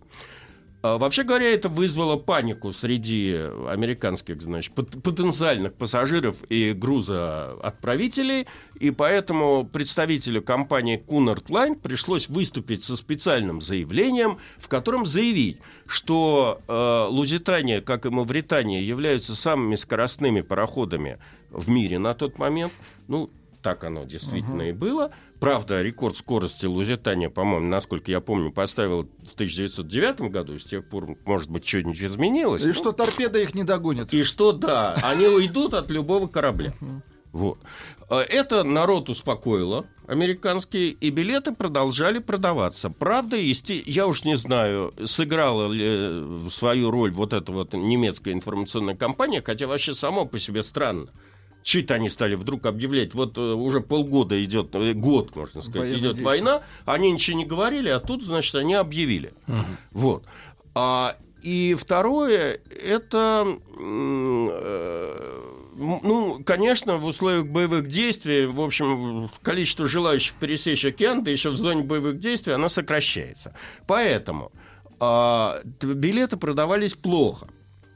Значит, э, э, то, что мы имеем на тот момент, из 2198 мест на злополучный рейс, который вот потонул, было куплено всего 889 билетов. На борту пустовала почти половина кают. В первом классе за океан отправились в основном известные американские бизнесмены, политики, ну, был пара деятелей искусств, и, вообще говоря, первый класс был пустой. Третий класс был заполнен больше всех, ну и то, там пустовало треть мест. Поэтому, с точки зрения безопасности, можно сказать, что этот рейс был обеспечен полностью. Из-за отсутствия большого количества пассажиров, спас средств, значит, там, жилетов, На всех шлюпок, хватило, на да. всех бы хватило. Лодок на всех хватит. Лодок хватило бы на Товарищи. всех. А, помимо этого, э, как я уже это и признали англичане где-то году в 1975 только, на борт Лузитании погрузился, погрузили и некое количество, то, что называется, военного груза. А, Что это был за военный груз, э, сейчас будем говорить подробнее, история умалчивает. Англичане признали, что это был 15 тысяч винтовок и патроны к ним.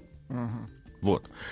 Э, Хотя э, опять же, забегая вперед, э, всплыли сведения, то, что там присутствовало 189 ящиков, э, маскированных под сыр, что там было в этих ящиках, непонятно. Грузились они как раз в том месте, где произошел взрыв. В общем, как бы э, имел место быть на, на борту Лузитании какой-то груз, который не декларировался как военный груз. А, теперь а, а, 30 апреля корабль был готов к выходу к морю, и ждали только отмашки вот Адмиралтейства, которое должно было сообщить, куда им идти. Э, до выхода в море э, такого сообщения от офицера Адмиралтейства не последовало. Поэтому капитан Чарльз Тернер – в общем, зашел на мостик и э, как бы дал сигнал к отходу корабля. 1 мая 1915 года Лузитания вышла в свой последний рейс. И первая часть этого рейса э, проходила в весьма спокойной обстановке. На борту вместе с пассажирами присутствовала ну, команда и пассажиры составляли 1959 человек. Uh-huh. А, э, значит, э, э, подойдя, уже подходя к Ирландии, Лузитания получила первое сообщение о э, возможности присутствия немецких подводных лодок. Сообщение было сугубо неофициальным. Угу. Э, это объясняю, как это? Объясняю. А, значит, э, вот эта вот секретная комната в английском адмиралтействе расшифровывала анг... Э, немецкие радиограммы и на основании этого делала свои заключения. Э, при этом, значит, в Англии уже действовала против, э, служба против подводных лодок, там была какая-то целая флотилия кораблей, которая маскировалась под баржи, там разного рода пассажирские корабли, а когда там подводная лодка, ну, было обыкновение, это вы, наверное, смотрели тоже в фильмах про Первую мировую войну, первое время, когда не было тотальной войны, всеобщей, подводной, то немцы всплывали, объявляли пассажирам и экипажи кораблей, что корабль будет потоплен, значит, и отправляли их на шлюпках в Освояси куда угодно. А потом топили а, корабли, которые они остановили. Да, да, да. Вот. Э, поэтому что делали англичане? Они брали какую-нибудь там баржу, переделывали ее под военный корабль, э, плавали, ждали, пока какая-нибудь очередная немецкая подводная лодка, значит, их э, засечет, всплывет. Э, всплывет. Значит, э, немцы давали ультиматум, в этот момент борты э, баржи раскрывались, она щетинивалась там пушками, и они топили э, подводную лодку. Некоторое а время... какой счет? Честно говоря, я сейчас не готов ответить на этот вопрос. На самом деле счет был в пользу немцев. Потому что как бы в тот момент эффективной борьбы против подводных лодок не было. Ну, то есть э, снова стали вот восстанавливаться такие древние способы э, военно-морских действий. Вот знаете, как, например... Э, Еще македонский использовал. Да, почти. Византийцы уж точно в борьбе против славян это когда, например, в портах появились сети противоподводные, против сети. лодок. Ага. Сети, сети. То есть э, я еще застал, в детстве ездил в Балаклаву, и когда ага. там еще действовала база подводных лодок, там на ночь опускалась такая сеть на, на эту бухту, чтобы не, не дать возможность пройти внутрь э, под водой, там, мини-подводной лодки и тому подобное. То же самое примерно делалось. Но, в принципе, э, как бы против торпед особых этих э, способов борьбы не было. А, теперь так вот, в чем была неофициальность этой всей истории? В том, что э сообщения о э, подводной лодке пришли не из Адмиралтейства, а от командующего вот этой вот флотилии подводных лодок адмирала Коука, который э, высчитал, то есть просто пришли радиограммы о том, что были выловлены пассажиры двух вот этих пароходов, которые были в Ирландском море потоплены, uh-huh. и они сообщали о том, что потопила их подводная лодка с э, аббревиатурой Ю-22, по-моему. Угу. Вот. И было ясно, что там действует какая-то подводная лодка, и, в общем, Но, но официального предуведомления от Адмиралтейства не было, поэтому Коук, значит, просто на свой страх и риск, не, не выходя в море, так сказать, не имея права отдать приказ ловить эту подводную лодку, искать, он сообщил на Лузитанию, что, в принципе, такая опасность существует.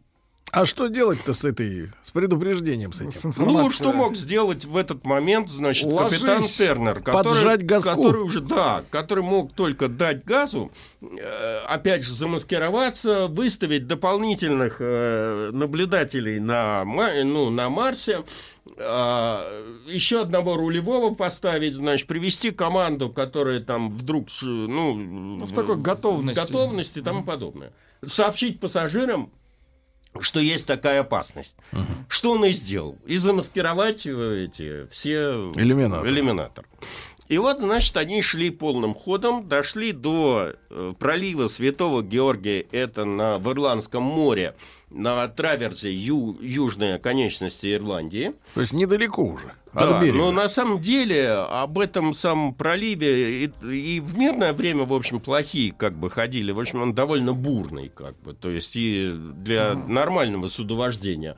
А тут еще вдобавок э, в начале утром, значит, там, по-моему, 7 мая э, опустился большой туман, э, и э, скорость пришлось сбросить до 18 узлов. Со скольки? А, ну, Э, сколько? С 40. 40? Да. То есть практически половину. И э, давать еще каждые три минуты гудки, боясь с кем-то в тумане Столкнуться, да. столкнуться. А гудок из серии Here I am. Я тут, да?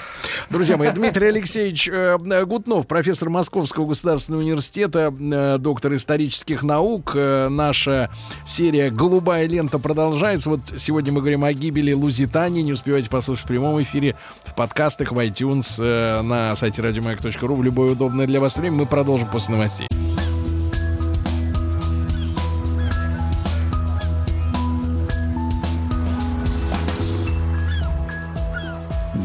Голубая лента.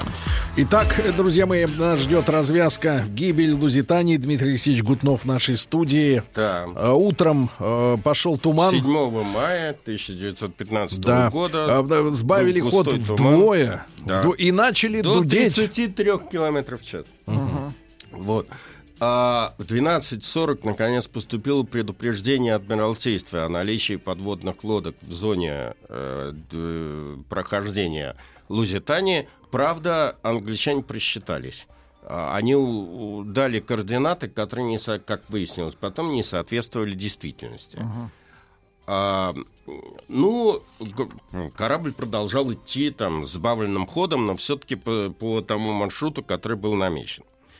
А теперь, значит, что стало известно с немецкой стороны? Естественно, сразу после гибели Лузитании эта подводная лодка У-22 стала очень известной в мире. Ее капитан э, Вальтер Швигер просто стал на некоторое время у немцев звездой. Э, Вот, известно- Швигер это тесть да. по-немецки. А, Известно, что лодка вышла с базы подводных лодок на э, острове Боркум на Балтике 30 апреля э, 1915 года, взяла курс на запад. 2 мая она достигла северо-востока Шотландии, начала обходить Шотландию с севера, обошла ее. А, Затем направилась вдоль западного побережья Ша- Шотландии к югу Ирландии. 5 мая э, 1915 года она остановила и потопила два корабля. Такие вот, это- была торговая шхуна э, «Граф Латом» и э, пассажиров, и корабль, э, пароход кандидат. Собственно говоря, вот адмирал Коук, зная эту информацию, предупредил о наличии подводной лодки. Значит, э, к 7 мая, как явствует из доклада этого командира, э, лодка истратила значительную часть своего топлива. Э, На борту было всего две торпеды, больше ничего не оставалось. И командир решил отказаться от даль- дальнейшего крейсирования, в общем, как бы до того, чтобы там э, пасти английские корабли рядом с, рядом с Ливерпулем, и решил было уже отправиться э, обратно. Домой. Домой. Э, В 12.45 для того, чтобы э, увеличить запасы воздуха и связаться с берегом, лодка всплыла, И тут они увидели большое количество труб и мачт. Поначалу Швигель э, значит, э, подумал, Швигер подумал, что перед ним несколько кораблей. Потом выяснилось, что это одна Лузитания. В 12.45 э, лодка стала погружаться. Э, В д- 13.25, значит, она достигла перископной глубины 11 метров и пошла на перехват лайнера. Э, На предельной подводной скорости. Это же то же самое, 16 километров, значит, 9 узлов. А в это время часть пассажиров в Лузитании заканчивала ланч, значит, в обеденных салонах. Многие находились в каютах, укладывали детей на послеобеденный сон и тому подобное. А, Швигер... ну, Дмитрий Алексеевич, а вопрос такой. А э, немцам-то ведь невыгодно было совершенно в- в- впле- вплетать американцев э, в войну, правильно? Да я понимаю, э, сейчас мы с вами об этом в, в конце поговорим. Хорошо. Там Мгм. довольно много неясностей. Зачем это все было сделано? Потому что разгадка к этой истории я вот сейчас расскажу, и потом мы Хорошо, все обсудим. хорошо. А в итоге э, Швигер наблюдал за Лузитанией, и когда расстояние до лайнера составило 700 метров, У-2 поднялась на глубину торпедного залпа и выпустила по кораблю, по уверению Швигера, одну торпеду. А На мостике увидели пенный след. А, Капитан дал приказ там раз- развернуть корабль и пытаться каким-то антиторпедным образом ага. а, да, поверну, уйти от нее, но не успели. Буквально через 40 секунд после выпуска торпеды корабль потряс взрыв в носовой части корпуса. А, э, После этого, в общем, началась трагедия Лузитания, потому что через несколько секунд после первого взрыва, как это все описывает Швигер, произошел другой взрыв, гораздо более мощный, чем первый. Сдетонировало? И совершенно ясно, что немцы решили, что там что-то сдетонировало. И сдетонировали отнюдь не винтовки и отнюдь не патроны к этим винтовкам, а Сыр что-то более сдетонировал. существенное. Сыр, запасы Вот. сыра. Запасы сыра, наверняка. Взорвались. Вот. А, а, После этого корабль начал тонуть. Точнее говоря, появился сначала 15-градусный крен на правый борт. Значит, э, тут же э, Тернер велел передавать сигнал СОС. Сигнал был передан, принят э, какими-то кораблями. Они поспешили на помощь. Но в это время начала разворачиваться трагедия Титаника, потому что буквально после того, как СОС был передан, э, ну, сначала отказал э, привод паровой, и рули застопорились, и поэтому все попытки там как-то маневрировать кораблем оказались безуспешными, а корабль еще двигался. Он еще 15 минут э, продолжал движение вперед, и из-за того, что э, пробоина была на носу, он брал на борт огромное количество воды. И эта вода затопляла носовые отсеки. Э, в связи с этим крен корабля стал увеличиваться на правый борт и на нос. Он стал валиться, по сути дела, на правый борт. Э, Капитан объявил э, эвакуацию. Э, Ну, в принципе, можно считать, что команда сработала нормально, но и на, с правого борта, когда они стали спускать шлюпки, то они успели даже спустить две первые шлюпки, заполненные людьми, но следующие шлюпки начали падать сверху на, на людей и на шлюпки, которые были опущены. А из-за того, что вырубилось электричество, М. огромное... Ну, во-первых, перестали работать на электрической тяге эти шлюпбалки, а во-вторых, и пришлось их руками Мгм, спускать. ручная, да. А во-вторых, э, огромное количество людей погибло, потому что там корабль был уже электрифицирован, и люди застряли, знаете, в этих электрических лифтах. Вот, Да вы что? Ужас какой. Мгм. вот, и они уже не спаслись. И э, дальше, значит, э, корабль стал заваливаться, и с левого борта, когда стали спускаться шлюпки, они стали падать, по сути дела. А две шлюпки просто остались, они упали на, даже не, не в море, а на палубу. В общем, в итоге как бы э, погибло там э, 1200 человек, если я не ошибаюсь. Но вся эта история породила, э, ну, вообще говоря, корабль тонул 18 минут. 18 минут такая махина. Представьте себе, Ну, это ушла, ушла по дну, довольно быстро. 1198 человек погибло из 1959 человек. А, смешная смех и грех история с капитаном, который до последних момент, до последней минуты находился на мостике, как и полагается капитану, потом его смыло водой, все, что у него было в руках, это судовой журнал, он в воде э, нашел э, плавающий шезлонг и использовал его как плавсредство. И. Его, вы- его выловили на этом шезлонге. Вот. А там большая глубина была? Ну, в общем, да. Сейчас еще об этом поговорим. А, э, ну и э, гибель Лузитании, в общем, возымела точно такое действие, как оно должно было возуметь, если иметь в виду тот разговор, который я приводил в начале нашей передачи. Значит, э, американцы были возмущены. Там, по-моему, было что такое 150 подданных Мгм. Соединенных Штатов. Гибель невинных американцев. Америка не, не находится в состоянии войны. Но, в общем, вы можете себе представить ту же ситуацию, вот как была с Ираном сейчас. Э, Истерика была большая, и англичане этим э, довольно активно воспользовались. Это сейчас нас обвиняют в участии во внутренней, так сказать, политике Соединенных Штатов. А в условиях войны англичане развернули в американских газетах, значит, э, большую информационную кампанию э, за то, чтобы вступить в войну и протестовать против э, убиения невинных там этих самых американцев. И там, в общем, э, по, по Америке прокатилась волна массовых демонстраций.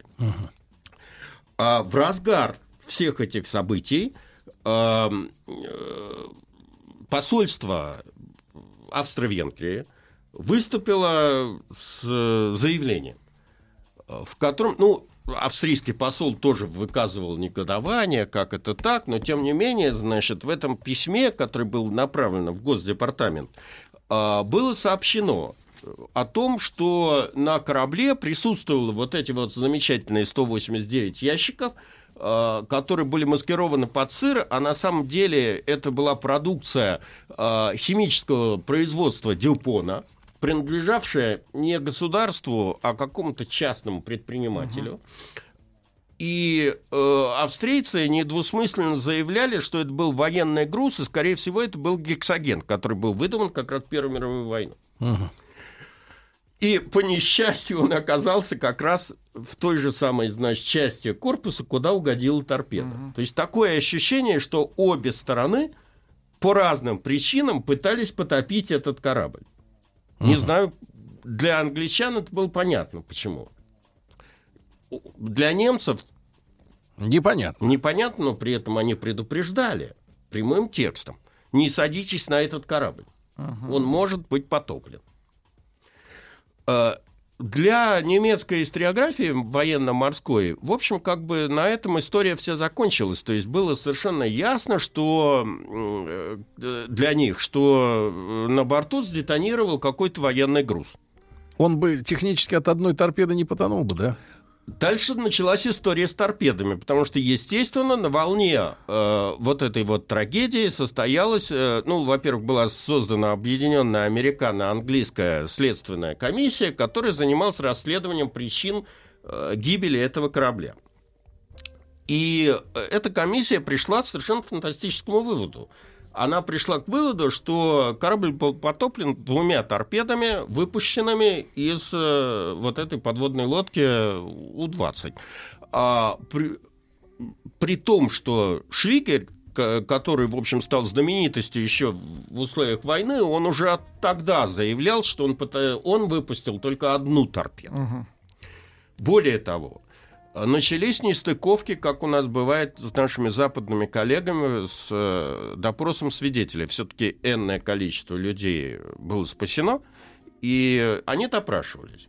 И среди допрошенных выделялся человек по имени э, кто его Жан Маришаль был. Он был канадским профессором. На самом деле он был каким-то бывшим полковником Королевской конной гвардии. В общем, он был бывшим военным.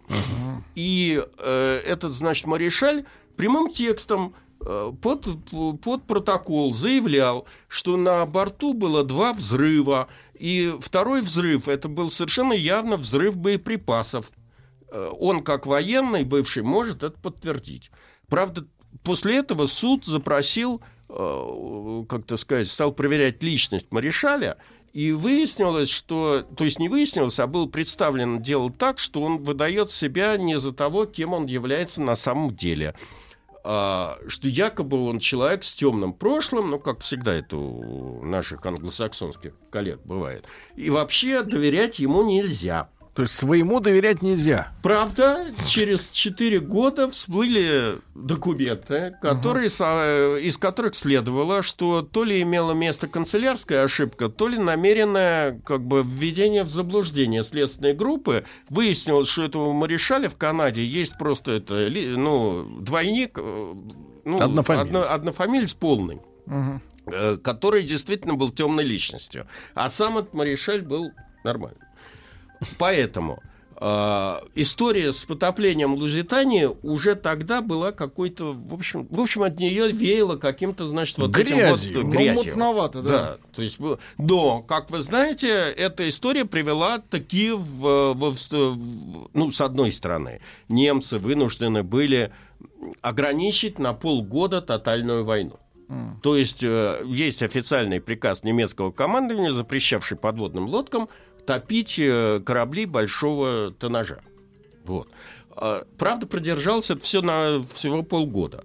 С другой стороны, это все привело к э, тому, что американцы вступили в войну.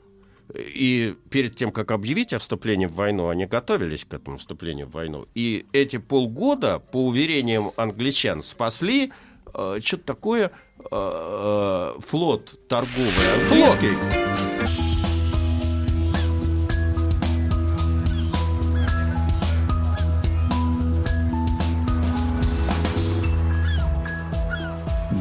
Голубая лента. Дмитрий Алексеевич Гутнов, профессор Московского государственного университета, с нами гибель Лузитании и э, мутное дельце. Абсолютно мутное дельце. Так вот, я хотел сказать, что из-за полугодового перерыва в подводной войне, э, по сути дела, англичане с американцами сэкономили около 500 пароходов. Говорят, что эти 500 пароходов или объем э, грузов, э, равный миллиона 600 тысячам регистровых тонн, э, были использованными для переброски вот, будущих, для, для будущих контингентов английских, американских и канадских, при, когда американцы высадились на Западном фронте. А что немцы-то говорят? Они понимали, что они топят американцев? Нет, они видели большой пароход, у них была цель, э, пароход шел под английским флагом. А, ну, английский флаг, все. Они, да, просто топили англичан. Красная тряпка, да. Вот. Каких-то специальных заданий потопить Лузитанию, судя по тем документам, которые мы сейчас имеем, у них не было. Ну, просто Но это не конец истории. У у меня остается пять минут для того, чтобы вас окончательно запутать. Э, Значит, э, вот э, несмотря на весь трагизм Лузитании, она как бы сделала свое дело, и, в общем, после войны, несмотря на все эти скандалы, связанные с э, тем, кем был господин Маришаль и тому подобное, в общем, как бы эта история немного отошла э, в прошлое. И, в общем, как бы до конца Второй мировой войны ее особо никто не вспоминал, кроме как действительно большой человеческой трагедии. И вот, э, где-то в 1946 году э, ирландские журналисты стали замечать, что два английских судна, одно, как бы это называется, гидрологическое, а другое оборудованное э, глубоководными, значит, там этими, ну, техническими возможностями работают на глубине, э, паслось довольно долго, в 46-47 годах, э, на том месте, где погибла Лузитания. Что они там делали, никто не знает. Э, Ну, вроде как поделали, нарисовали карту, нашли точное место гибели Лузитании и отчалили. И дальше история опять имеет перерыв до 1975 года. В 1975 году шотландская фирма э, Ocearing, э, которая построила новый, значит, довольно суперсовременный пароход для глубоководных работ, который назывался «Мервик», решила ну, сделать, как бы это сказать, такой рекламный промоушен. Путешествие к месту гибели Лузитании, тем более это недалеко от Шотландии. Э, у них были, как сейчас модно, вот эти вот, э, ну, не батискафы, но какие-то глубоководные, значит, А эти сколько там аппараты. примерно? Э, в смысле? Вниз-то? Метров сто. Да ладно. Ну, не больше. Я не знаю, может быть, может Ну, меньше. ну, типа близко от, Тип- типа от близко. было. В общем, как бы у них были какие-то э, глубоководные подводные аппараты обитаемые с манипулятором и с э, видеокамерами. То есть э, э, планировался такая прогулка для того, чтобы снять эти благородные, так сказать, развалины, которые лежат внизу.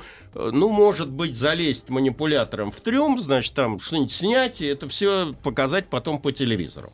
И, в общем, как бы это все было э, примерно таким образом развивалось до того момента, пока, э, в общем, как бы эти все подводные аппараты не спустились э, к Лузитании, и там они стали наблюдать какую-то полную чертовщину.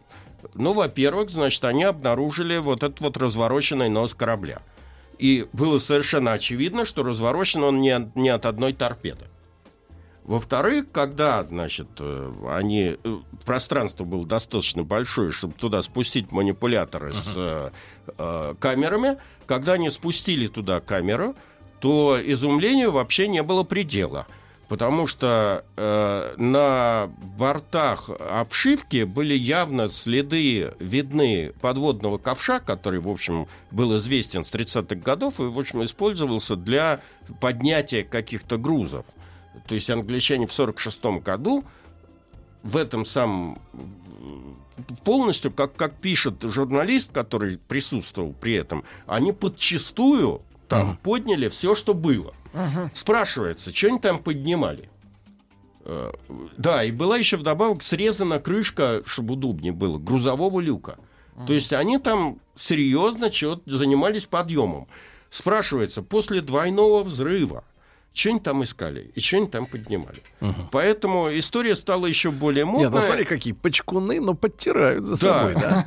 И, и зачем они уже после Второй мировой войны, что же это был за груз Ну, такой, вопрос, что... да, есть. Мгм. Вот. Э, Ответов нету. Английское адмиралтейство молчит.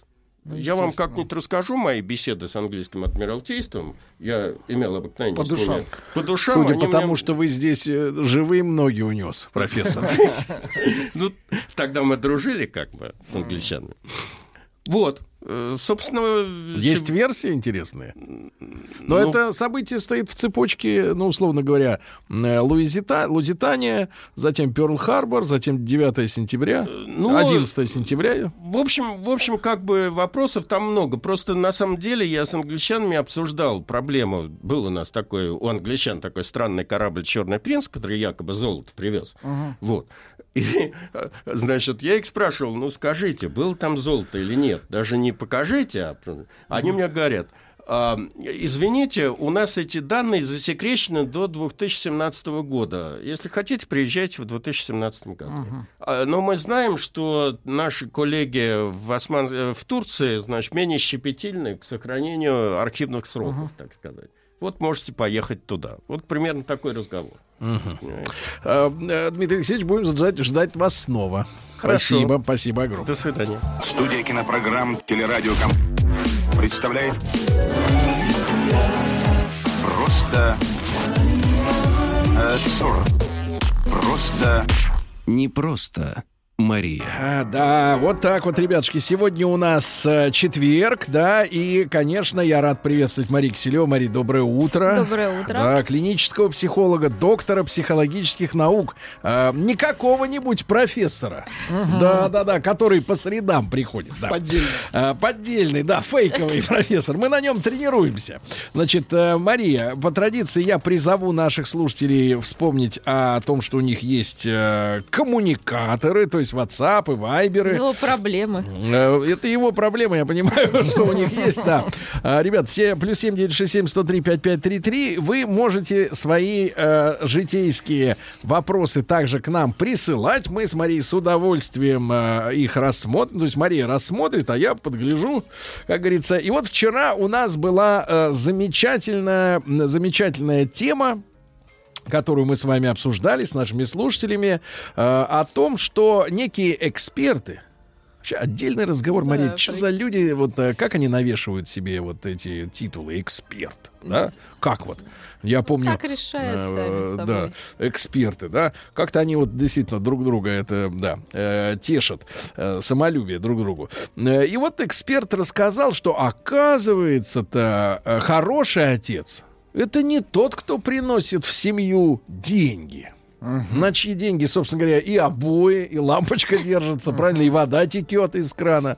Извини, Юрьевна, это уж я так по-народному. Вот. А главное, тот отец, который много времени проводит с ребенком и воспитывает его. Тут вот такая многопластная действительно тема. Я видел, в принципе, мужчины, они даже и звонили к нам э, в студию, периодически такие возникают люди, да, э, которые, ну, попав в непростую жизненную ситуацию, но, к сожалению, предсказуемую, да, по крайней мере, от нее э, защититься невозможно. Человек теряет доход, и, в общем-то, в принципе, своей супруге-то он так особенно мил не становится после этого резко. Сколько бы он там времени с ребеночком-то на ковре не ползал, паровозики бы не двигал, а все равно, а где бабки? Бабок нету. Конечно, Вот. если роли так уж распределены. Да, Мария. Вот, во-первых, как вы относитесь к этой позиции экспертов? Что главное не бабос, а время, которое потрачено вот на ребенка. Со стороны отца. Вот там, и, и- там была тема такая, что такое настоящий отец? Вот какой он? Нет, ну есть э, общепризнанные мнения, да, какое, для чего вообще нужен отец. И, в общем-то, это действительно создание э, безопасной, безопасного такого широкого периметра. Это интересная тема. Для чего нужен отец?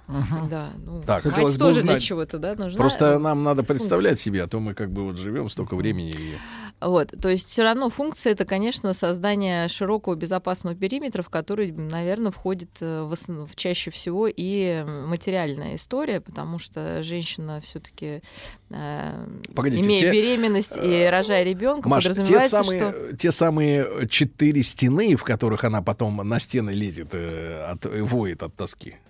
Периметр, и они я имею в виду. том числе. Та самая да, пещера. И они в том числе. Да? Нора, То есть нора, это нора. туда входят э, многие параметры, да, это и действительно жилье, в котором, в общем-то, проживает семья, потому что не имея там э, а, отдельного э, проживания, границы нарушаются, в эту семью внедряются различные бабушки, дедушки, которые чаще всего не добавляют ничего хорошего, а, только свое мнение, да, какое-то. Значит, это действительно чаще всего и материальная история, потому что, ну, повторюсь, есть физиология, и женщина, если мы говорим о семье с ребенком, конечно, ей нужно э, выносить ребенка, родить, и в идеале она должна ну, проводить Мгм. с ним перв- ну, полтора года минимум, да, из своей жизни. Я вот, Мария, прямо так... Делая э, именно контакт эмоциональный, э, именно важный для ребенка, при, ну, приоритетом для себя. Я вот э, заметил такую тенденцию, она много лет уже существует и не сбавляет обороты. Как только э, люди выступают с таким со- с четким э, гендерным заявлением, да, ну, такие, как я, попадают сразу в сексисты, а остальные начинают, значит, кричать, где пруф? Пруф это значит доказательство. Давай ссылку. С чего вы, Ссылка, Мария история Киселева? человечества. О, как. Вот это да. Вот это Так ссылочка исторически такая. сложилось, да? То есть если вы, опершись на историю, Да, говорите. на историю, да, на историю. Хорошо, а они и на- говорят, а они говорят, а в 21 веке человек это уже не такой, как вот да, там при Пушкине, при всех остальных. Мы другие, мы цивилизованные, у нас телеки с LCD, там 4К. У нас пещера, У нас охраняемая да, всего, у нас, умный, службами. у нас умный дом, дети у нас индиго, мы вообще все в э, супер-пупер, да, и вот со своими стереотипами, когда не было смартфонов, ничего не было, и, и равенство мужчин и женщин, вы вот с этими своими стереотипами сексистскими к нам не идите, вот так говорит. И так вот даже с щербиной так слюняет, не идите к нам. Вот. И, и вообще говорят, сейчас мужик не тянет. Так это кто, мужики говорят или, извините... Бабы в очереди. Сейчас, сейчас, говорит, она такая стоит одна другой. Ну и пусть Ой, живет знаешь- так, господи. Ой, ты знаешь, нет, она не про конкретного, она про, вот мужик Ну в да, множественном да. Сейчас мужик не тянет. Вот так. Мария, так вот, значит, соответственно, э, когда-то было Надо так. искать такого, который тянет. Нет, нет, это, мы, это я так реплика, просто эмоционально, просто вскрыла меня. Вот, сейчас таблетка подействует. Значит, э, Мария, нет, ну серьезно, вот эта тема, история с тем, что мужик обеспечивает периметр. Нет, Откуда это- тогда взялась у женщины желание, чтобы он еще обязательно ей помогал мыть посуду, значит, стирал, э, лучше еще и умел бы готовить, и постоянно, когда вот есть свободная минута, был бы с ребенком, потому что это и есть воспитание. Вот Нет, э, ну, ка- и еще и периметр. И все сразу. Ну, от сенсорной депривации, наверное. Так, Как, как, отлично. Записывайте. Сенсорная Спросите у Алисы, кстати. Привация. Можете вопросы. Да, Я это не смогу выговорить. Ну, давайте спросите, это Да, давайте интересно. узнаем, что она давайте спросите. Ну э, что же мне, что ли, только отдуваться? Да, да, давайте, включите, у вас там кнопки есть? Говорите. Алиса, что такое сенсорная депривация? Сенсорная депривация – частичное или полное прекращение внешнего воздействия на один или более орган чувств, которое приводит к снижению потока нервных импульсов в центральную нервную систему. А теперь по-русски. А теперь по-русски. Перевести, перевести нужно. Так, один или из нескольких Ну, в общем, чувств? короче, понимаете, человек сидит дома, да, вот Да. у нее задействовано одно чувство, да, тревоги, где ее муж, и придет ли он на ужин. Так. И будет ли у них что-то, ну, хорошее, да, вот одна у нее проблема. Потому что, ну, часто там человек действительно не имеет своих там увлечений, хобби. Вот, ну, день сурка, да, у него каждый день встала, помыла, там, постирала. А И почему вот- женщин так бесит стабильность? Потому что сенсорная депривация в этот момент Опять это не слово. хватает, не хватает импульсов, да, ну, организм, ну, это как если человека поместить в комнату без звука, без шума, без света, да, он начинает сходить с ума. То есть, если постоянно идет воздействие только на один... То есть, то есть для нее вот хата, которую мужик обеспечил, Ну, это вот если эта там ничего не без происходит, света. да, да, да, конечно. Да? То становится скучно, и, в общем-то, действительно нужны новые ощущения, новые эмоции, э, которого, который, а муж, э, который, например, работает, да, это мы берем какую-то идеальную да, историю, Да. э, ко- ну, к которой многие стремятся. Редко сейчас, Он когда имеет- мужик работает. Да, но имеет куча, да, разных сенсорных воздействий. Да, Ей там и- так кажется. ну, нет, это на самом деле у него там вызовы, риски, секретарши, не Ну, знаю, это конкуренция. Ну, все равно какие-то ну, люди ходят, да, какие-то То есть мельтешение, проекты, вот да. су- то есть суета, это и есть э, смысл Там много жизни. всего, да, ну какие-то проекты, там, может, цель у него жизни, может, он что-то достигает. А, А отсюда берется вот это теряется. бабье все время, э, извините за девчонки, никого не хочу обидеть, но мужчина должен все время к чему-то стремиться. Если он просто вот как бы наслаждается жизнью, да, э, какой она есть, это значит, это не годится, нет. Он просто не тянет Сергей. На бун- буксовать на одном Нет, месте, слушайте, ну это, вот, это залет. Это как раз для женщины. Вот она, если она не стремится, а Да. стремится просто к какому-то там, да, вакуумному существованию, то, конечно, ее будет все раздражать и будет хотеться ну, просить там, да, поработать за нее. Ну, часто же мы же не против равноправия. Если кто-то хочет мыть посуду, ради бога, мойте вдвоем там. Ну, если нет дерма- дерматита, если нет, то... Ну да. Солнечного. Можно посудомоечную машину купить, да, вообще поручить это кому-то. А, а то, что мужч... ну, безусловно, ребенку нужен отец для общения, для каких-то дел мужских, для того, чтобы он мог с ним идентифицироваться, то есть перенять от него те части характера, которые кажутся, опять же, отцу важными. Для этого нужно общение. Общение. Общение с ребенком, конечно. То есть, но это не, дол- не обязательно должно быть каждый день по два часа и делай вот то, что ну, я считаю нужным. Да, скорее наоборот, мне кажется, папа мог бы э, Пореже привлекать, привлекать ребенка к, к тем видам деятельности, которые ему самому интересны. Не знаю, к рыбалке. Ну, чтобы это было неформально. Фасовка. Фасов. Не знаю, что Какие-то такое. виды, какие-то, какие виды деятельности, блин, которые даже папе на, может на интересно. фасовку не тянете. на работу его пригласить к себе, да, потому что видит ребенок, да, он видит, конечно, очень ну, интересная эта картина, да, Да. вот, эм, что есть, э, Что есть человек- дверь, откуда периодически Да, возникает... папа ложится на диван, да, то есть Да. он куда-то уходит, потом он приходит, Такой ложится на зверь, диван, да, зверек. Вот. и ничего не делает. Да. Домашний. Да, и все должны ходить там, и это самое, что-то там вокруг него. То есть ему кажется, что ну классно вообще так вот ты Я хочу проснулся, жить ушел, так же. Пришел, лег на диван и ничего не делаешь, да? Поэтому, конечно, важно ребенку показать, что отец-то он не просто ушел куда-то там, лег, да, опять э, куда-то там поспать, отдохнуть или на карусельке покататься, а что у него есть дело. И, конечно, важно вот как раз э, пригласить там ребенка на работу, показать, что, э, что ты увлечен этим делом, что ты нужен, э, что тебя уважают коллеги, что ты вот действительно имеешь какие-то цели, стремишься, и все это в удовольствие. А Слушайте, но смеетесь? иногда просто детей нельзя брать туда, куда нельзя. Ну, например, если отец авторитет, или, например, ассенизатор, или еще хороший какой-нибудь специалист на оборонном Да заводе, куда не пускают детишек. Ну, на Ну, дело что нельзя брать, да. Да, не, на дело, на ограбление банка если он стоит, нельзя да, брать. на- если он стоит на на, шухер. на стреме в соседнем квартале. Я шучу, конечно. Но, тем не менее, Мари, ну а разве вот вы знали, чем ваши родители Конечно. на, заву- ну, на работе Ну, занимаются? конечно. Как? Через Ну, что? Как? Ну, я не знаю. У меня папа работал в Институте океанологии. Я Так. целыми днями только и слышала о Дома. исследованиях океана, конечно. Но вы там Ну, не были. раньше были, нет, почему? То есть, погодите. Нет, и была, Значит, конечно. Не-не-не, вот это мы оставим, потому что, видимо, видимо, не закрытый был НИИ, к сожалению. Много секретов э, утекло из океана. А, Значит, а Нет, вот есть смотрите, ребят, значит, там зоны, а давайте, нет, мы конкретные, вот, вот чтобы не увиливать, значит, конкретный. Папаша ну не должен столько. быть сказочником. Вот мне кажется, самый интересный отец это вот из серии аферистов пляжных, да, который, значит, садится и начинает женщину из Петербурга, помните, как были уголовные дела в прошлом году, наконец завершены, э, грузить тем, что он там из спецподразделения, сейчас из Сирии вернулся, потом лечу в Афганистан, я майор, сейчас дают полполковника, а потом э, все деньги со счета через три месяца э, у, дамы исчезают, потому что она, поверила в сказку. То есть ее мужчина не такой, как все. Он такой офигительный. Он суперофицер. Ну да. вот женщине, женщине такое письма. надо. Нет, женщине такое здесь надо. женщин? Мы говорим сейчас о детях. Так и детям тоже. Ну, а что? Мой папа, например, там какой-нибудь супер там советник Путина секрет. Нет, а зачем придумывать-то? Я не поняла.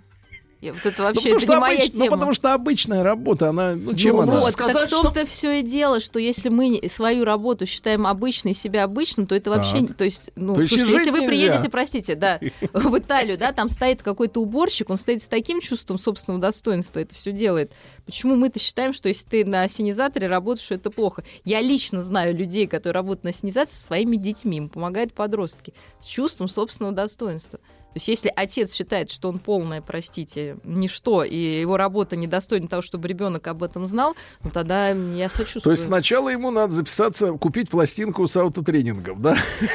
Я супер, значит, сначала он должен увер- уверовать в себя, а Ну, потом эту веру он должен начать транслировать своим домочадцам, да, и Ну, внушать им в свою очередь, да? Ну, конечно, ну а как вы считаете, что человек, который сам себя не уважает, как его может кто-то другой уважать? Нет, дело не в уважении, Мария. Я же имею в виду просто, что у нас же т- считается, да, что, ну, э, есть какие-то там интересные профессии. Ну, не знаю. это ну, же у считается, Киркорова, это наверное, стереотип, интересная стереотип, профессия. да, Да, то есть это то, что мы Вот. придумали. Яркая. Да, а б- 99% людей занимаются обычной работой. Ну, Ну юрист, хорошо. бухгалтер, Ну и э, хорошо, так это чоповец. расскажи, почему юрист и бухгалтер это плохо, я не понимаю. Ну и прекрасная работа.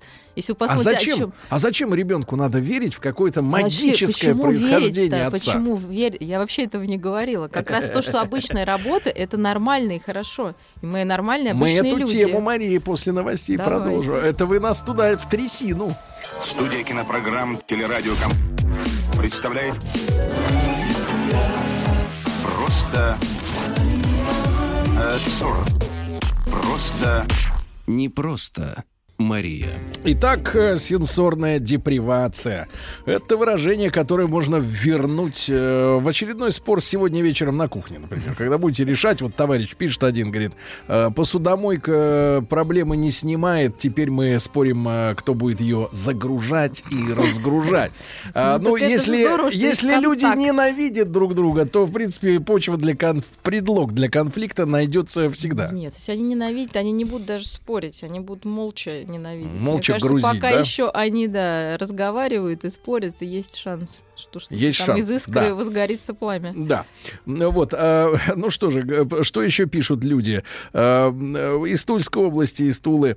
А, сын младший сказал, что я хочу быть как папа, быть толстым, лежать на диване и ничего не делать.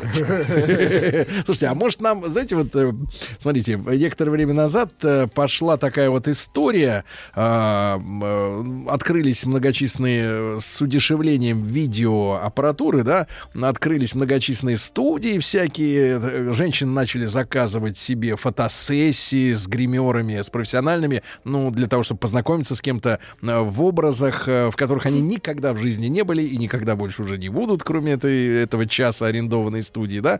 Ну, Вот, потом пошли, значит, лет 10 назад, я помню, мы над этим смеялись и возмущались одновременно, появилась видеозаписи первой брачной ночи такие Ага. услуги. Слушайте, а что если, например, потом появились цифровые надгробия, где от солнечных батарей питается телевизор, и подходит, подходит желающий, нажимает кнопку, ему показывают короткий фильм об усопшем. Фильм. Не просто там строчки там э, любимому мужу и замечательному там дедушке, а вот э, что-то такое более-менее предметное. Слушайте, а что если нам на- на- делать видео, э, портфолио э, о, о доблестном отце, который вот так классно. Мне нравится идея. да, и чтобы сынок с утра до ночи этот э, DVD с до му- ночи? Я думаю, что это мусолил. здорово.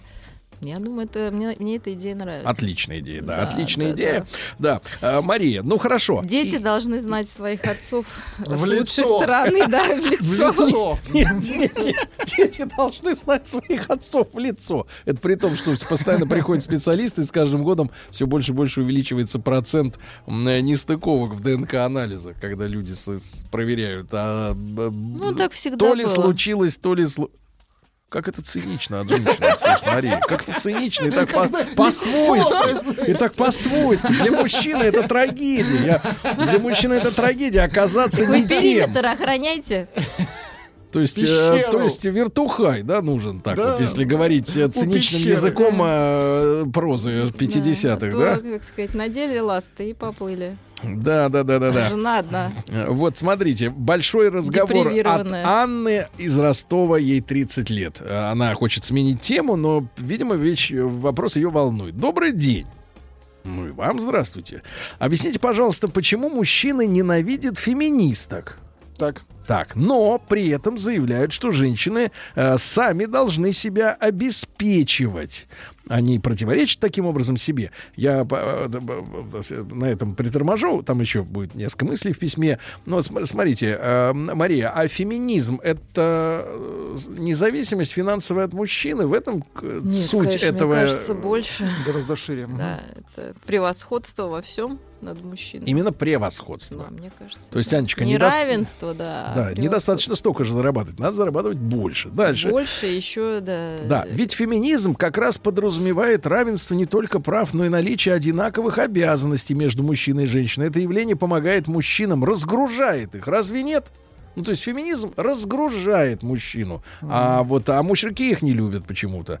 Э, Это явление помогает мужчинам. Я тут посмотрел фильм э, э, как-то, э, в чем разочаровался очень сильно, с Джонни Деппом. Джонни Депп же сейчас в очень серьезной драме Бьют личной, его. личной находится. Да, он сначала бросил эту прекрасную пароди, э, Ванессу, постаревшую, а выбрал к себе, значит, в напарнице на полгода бабищу. Ну, она, кстати, похожа на постаревшую. Да, Очень а, сильно. Да, а бабища оказалась э, ударницей э, секс-труда, в общем, не прочей с женщиной залечь. Как сказал Сергей, не потянул. да, да, да, да, да. И, в общем, она размотала его на кучу бабок, нервов, судилищ, кинула. Э, Он был раздавлен. Я так понимаю, что пошел по пути нашего любимого а, героя американского, который играл в фильме «Плетеный человек» и без лица. Без лица. Кто у нас играл? лица этот Николас Кейдж, Кейдж. да, который снимается в последние лет 15 во второсортнейшем а, вот э, предмете а, трудовой деятельности, уже трудодеятельности, трудовой деятельности ассенизаторов, которых мы сегодня уже упоминали, да, вот, вот в, отбор- в отборном вообще фуфле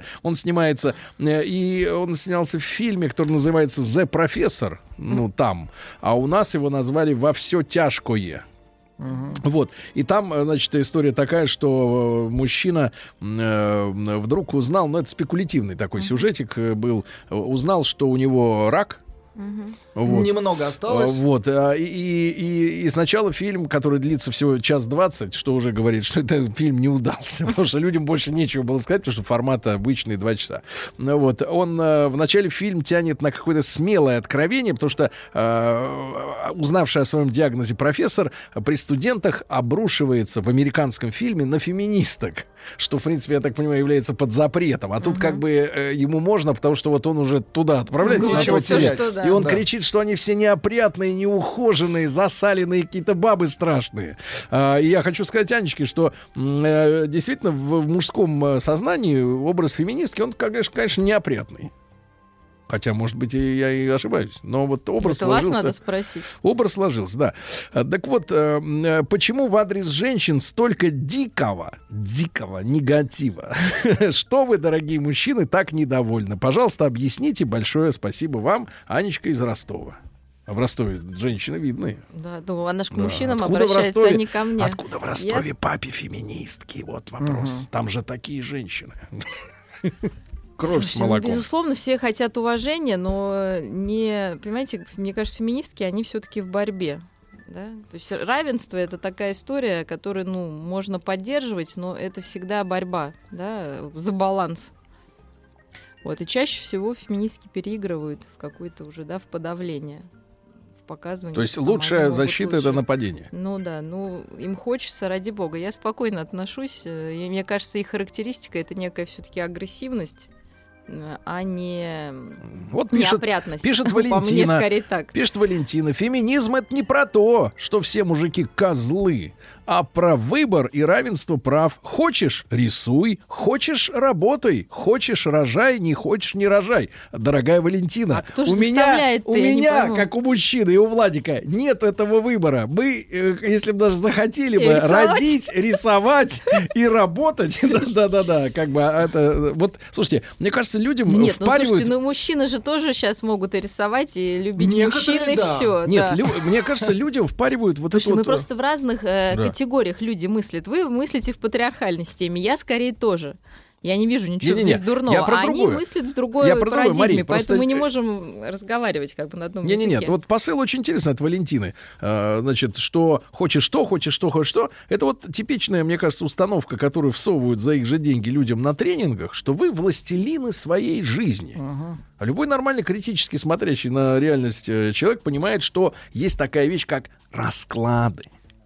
И как бы ты там ни ерничал, как ты из чешуи бы не лез, Есть способности. есть расклад, получается. Нет расклада, И что хоть там расклад? башкура. Но обстоятельства и способности, действительно. То есть, То, что да. дано. Да, потому что в кино все время показывают каких-то волевых людей, которые вот взял, принял решение и стал миллионером. Нарисовал взял, принял картину, решение да. и стал космонавтом.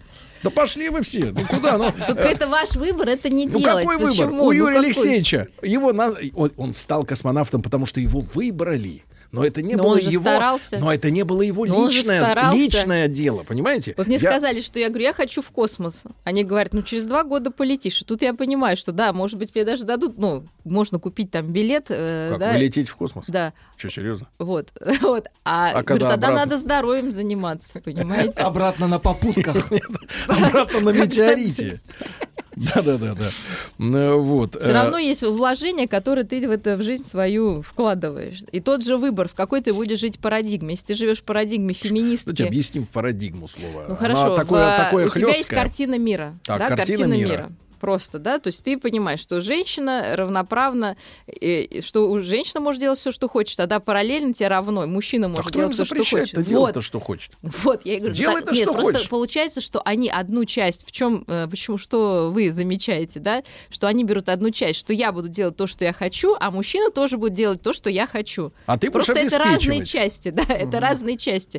То есть либо вы живете, что все делают все, что хотят, тогда без претензий, либо вы живете по неким правилам, где мужчина делает, охраняет периметр, вы там воспитываете детей и создаете там а, внутреннюю атмосферу Ну, дома. то есть Ради все- бога, просто давайте- нужно соеди- давайте так, нельзя Мария, совмещать несовмещаемое. так, то есть И все- все ошибки большинства, вот, да, неудач, Да. они в том, что одни берут одно из одной части картины мира, а другой совершенно из нестыковочной. Это То есть мужик называется- должен быть ответственным, Как важным, это? а я буду рисовать картины, потому что я вот так хочу жить. Это так назов- не получится. Вот так не получится. Как в музыке, когда из разных составляют... э, Это компиляция. Компиляция, Компиляция. Вот. Вот, Компиляция. Да, компиляция, Да. которая Не-не. с большим шрамом, да, поэтому она будет разваливаться, да, каким бы клеем вы это не большим склеивали. вертикальным шрамом, да. Значит, но, Мария, значит, тут история такая, что, ну, понимаете, мы как бы действительно себе фантазируем, что мы властелины мира, мы в Почему? центре. В какой-то, в какой-то Не-не-не. дозе. Не, мы в центре, да, а, а другие-то все, они должны свои хрестоматийные роли продолжать исполнять. Выполнять, да, в этом и Вот. проблема. Я же Я говорю, что это свободный. несовмещаемо. Я да. свободный. продолжай. Я свободный, А а, вы все актеры, сиди, да. статисты, а вы работаете, А давайте, я да? теперь свободный. Вот, Да. Анечка, что, про- какая проблема, да? Какая проблема? Проблема в этом заключается. Дальше, что я хотел сегодня еще прояснить, Мария, А, значит, из тем, которые всплыли а, вот недавно. С этим все понятно. Значит, Леонид Ермольник рассказал, что жена заставила его э, фактически отказаться от принятия званий народного, ну, сначала заслуженного, потом народного артиста, э, ну, не знаю, РСФСР или России, это уж неважно.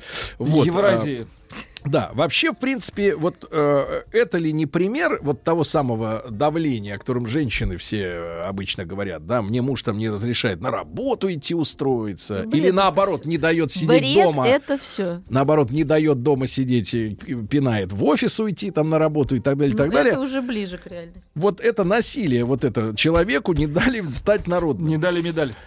Нет, Нет. медали там, кстати, нет. Там Ну, значок.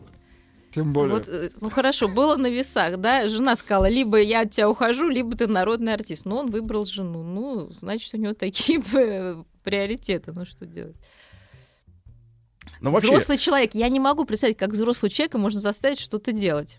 Нет, Естественно, взро- он взвешивает, да, взвешивает какие-то я- параметры. тут- он взвесил, вопрос- подумал, что Не, не, ну, тут- жена дороже, а что это Нет, самое? ну, я, значит, я так. даже не хочу читать вот сам, э, само это э, повествование, да, почему, как, в чем это все объясняется, но, но вот история с тем, что э, э, супруги достаточно часто э, влезают в профессиональную, грубо говоря, деятельность друг друга, да, может быть. Но э, позитивная сторона этого, когда э, человек говорит, меня создала жена. Я вот был ноль, даже не лейтенантик. Думал ли ты, Да. Иван Крестьянский? Нет, ну Да, это да, да. счастливый случай. Да, а да, ведь да, есть да. Йоко Оно, есть Битлз. Прекрасная группа. Ну Чем вот. закончилась? Я Ничем. считаю, нет, слушайте, как говорит Нигеры. прекрасный мой э, массажист, Так. хорошая жена, корона на голове мужа, плохая яма Это под его точно. ногами. Это массажист. Да.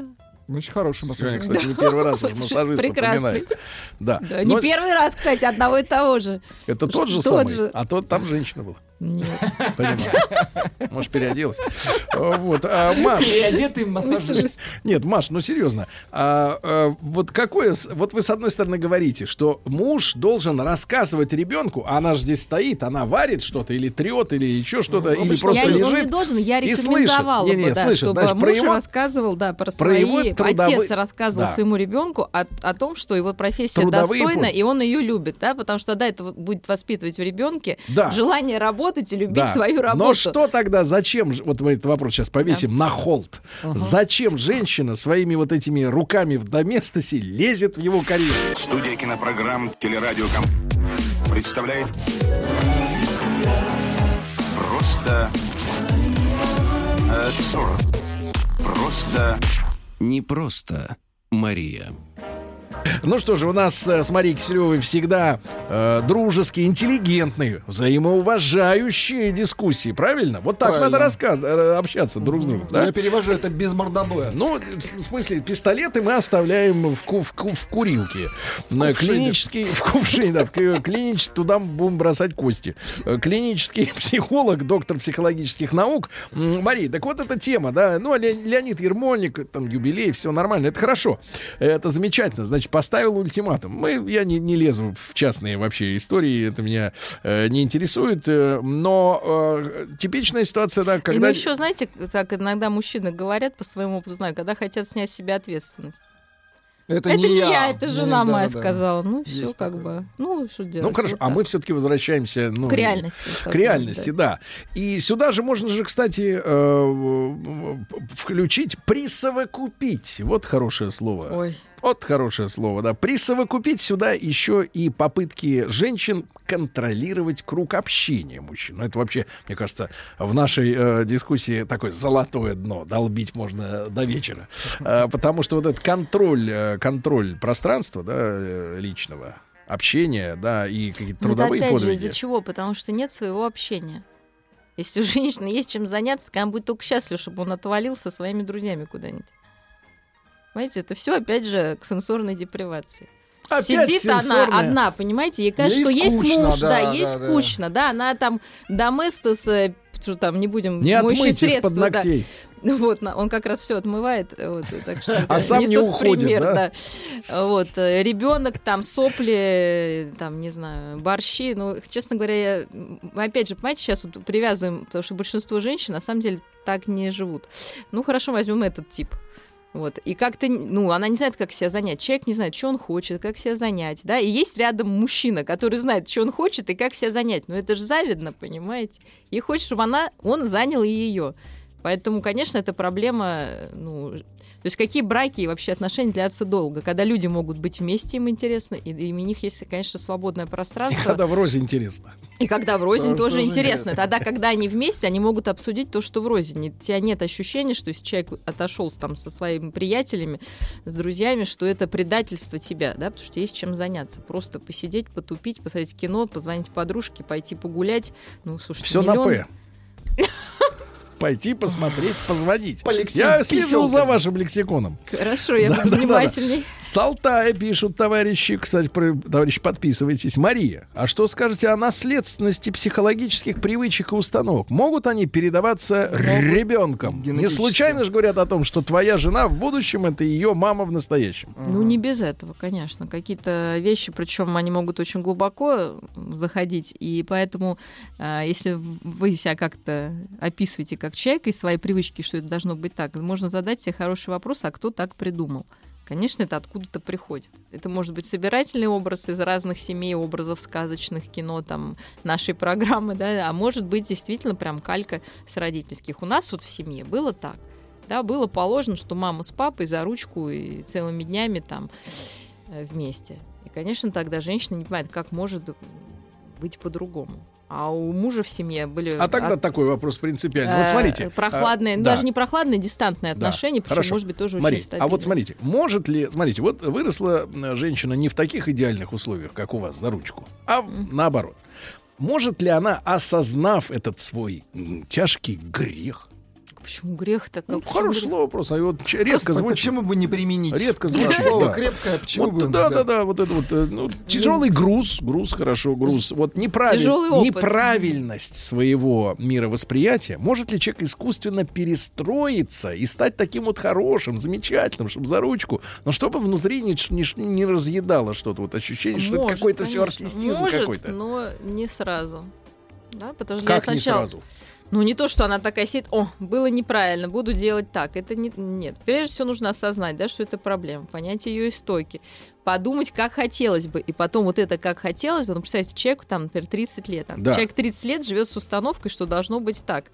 30 лет это, ну, или 20 лет, не важно, в общем, всю Это, свою сознательную Владик, жизнь. не хухры-мухры. Вот, то есть переделать это за 30 минут не получится, да, как минимум нужен там год, чтобы привыкнуть к новой роли, действительно, чтобы она была к тебе, попробовать ее, может быть, ничего, может быть, это не принесет никакой радости. Может быть, еще все хуже будет.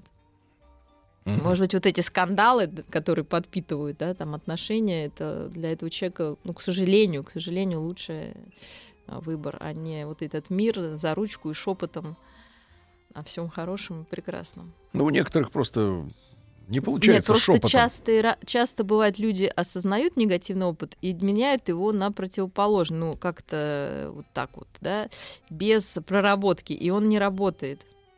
А Вот как так вы говорите, как вот прорабатывать-то, искусство. Мария? Долго, больно и дорого. А то написали, хотели лечиться у Марии. Не надо. Ребята, купите лучше, купите лучше эскимо ребенку. А, Дальше. Москва и Московская область. Раз в полгода ухожу на сутки к друзьям в гараж. Там интересно. Вместе мы с женой 16 лет. Ну, отлично. Я тоже вот мечтаю. Уйти в уходить. гараж? Ну, не куда-нибудь. На сутки. Сутки через трое. Да. Отсидеться? Хотя сутки через три года. Мне кажется, любого нормального человека, конечно, Хочется хочется, уйти. уйти, на, на- на какое-то время.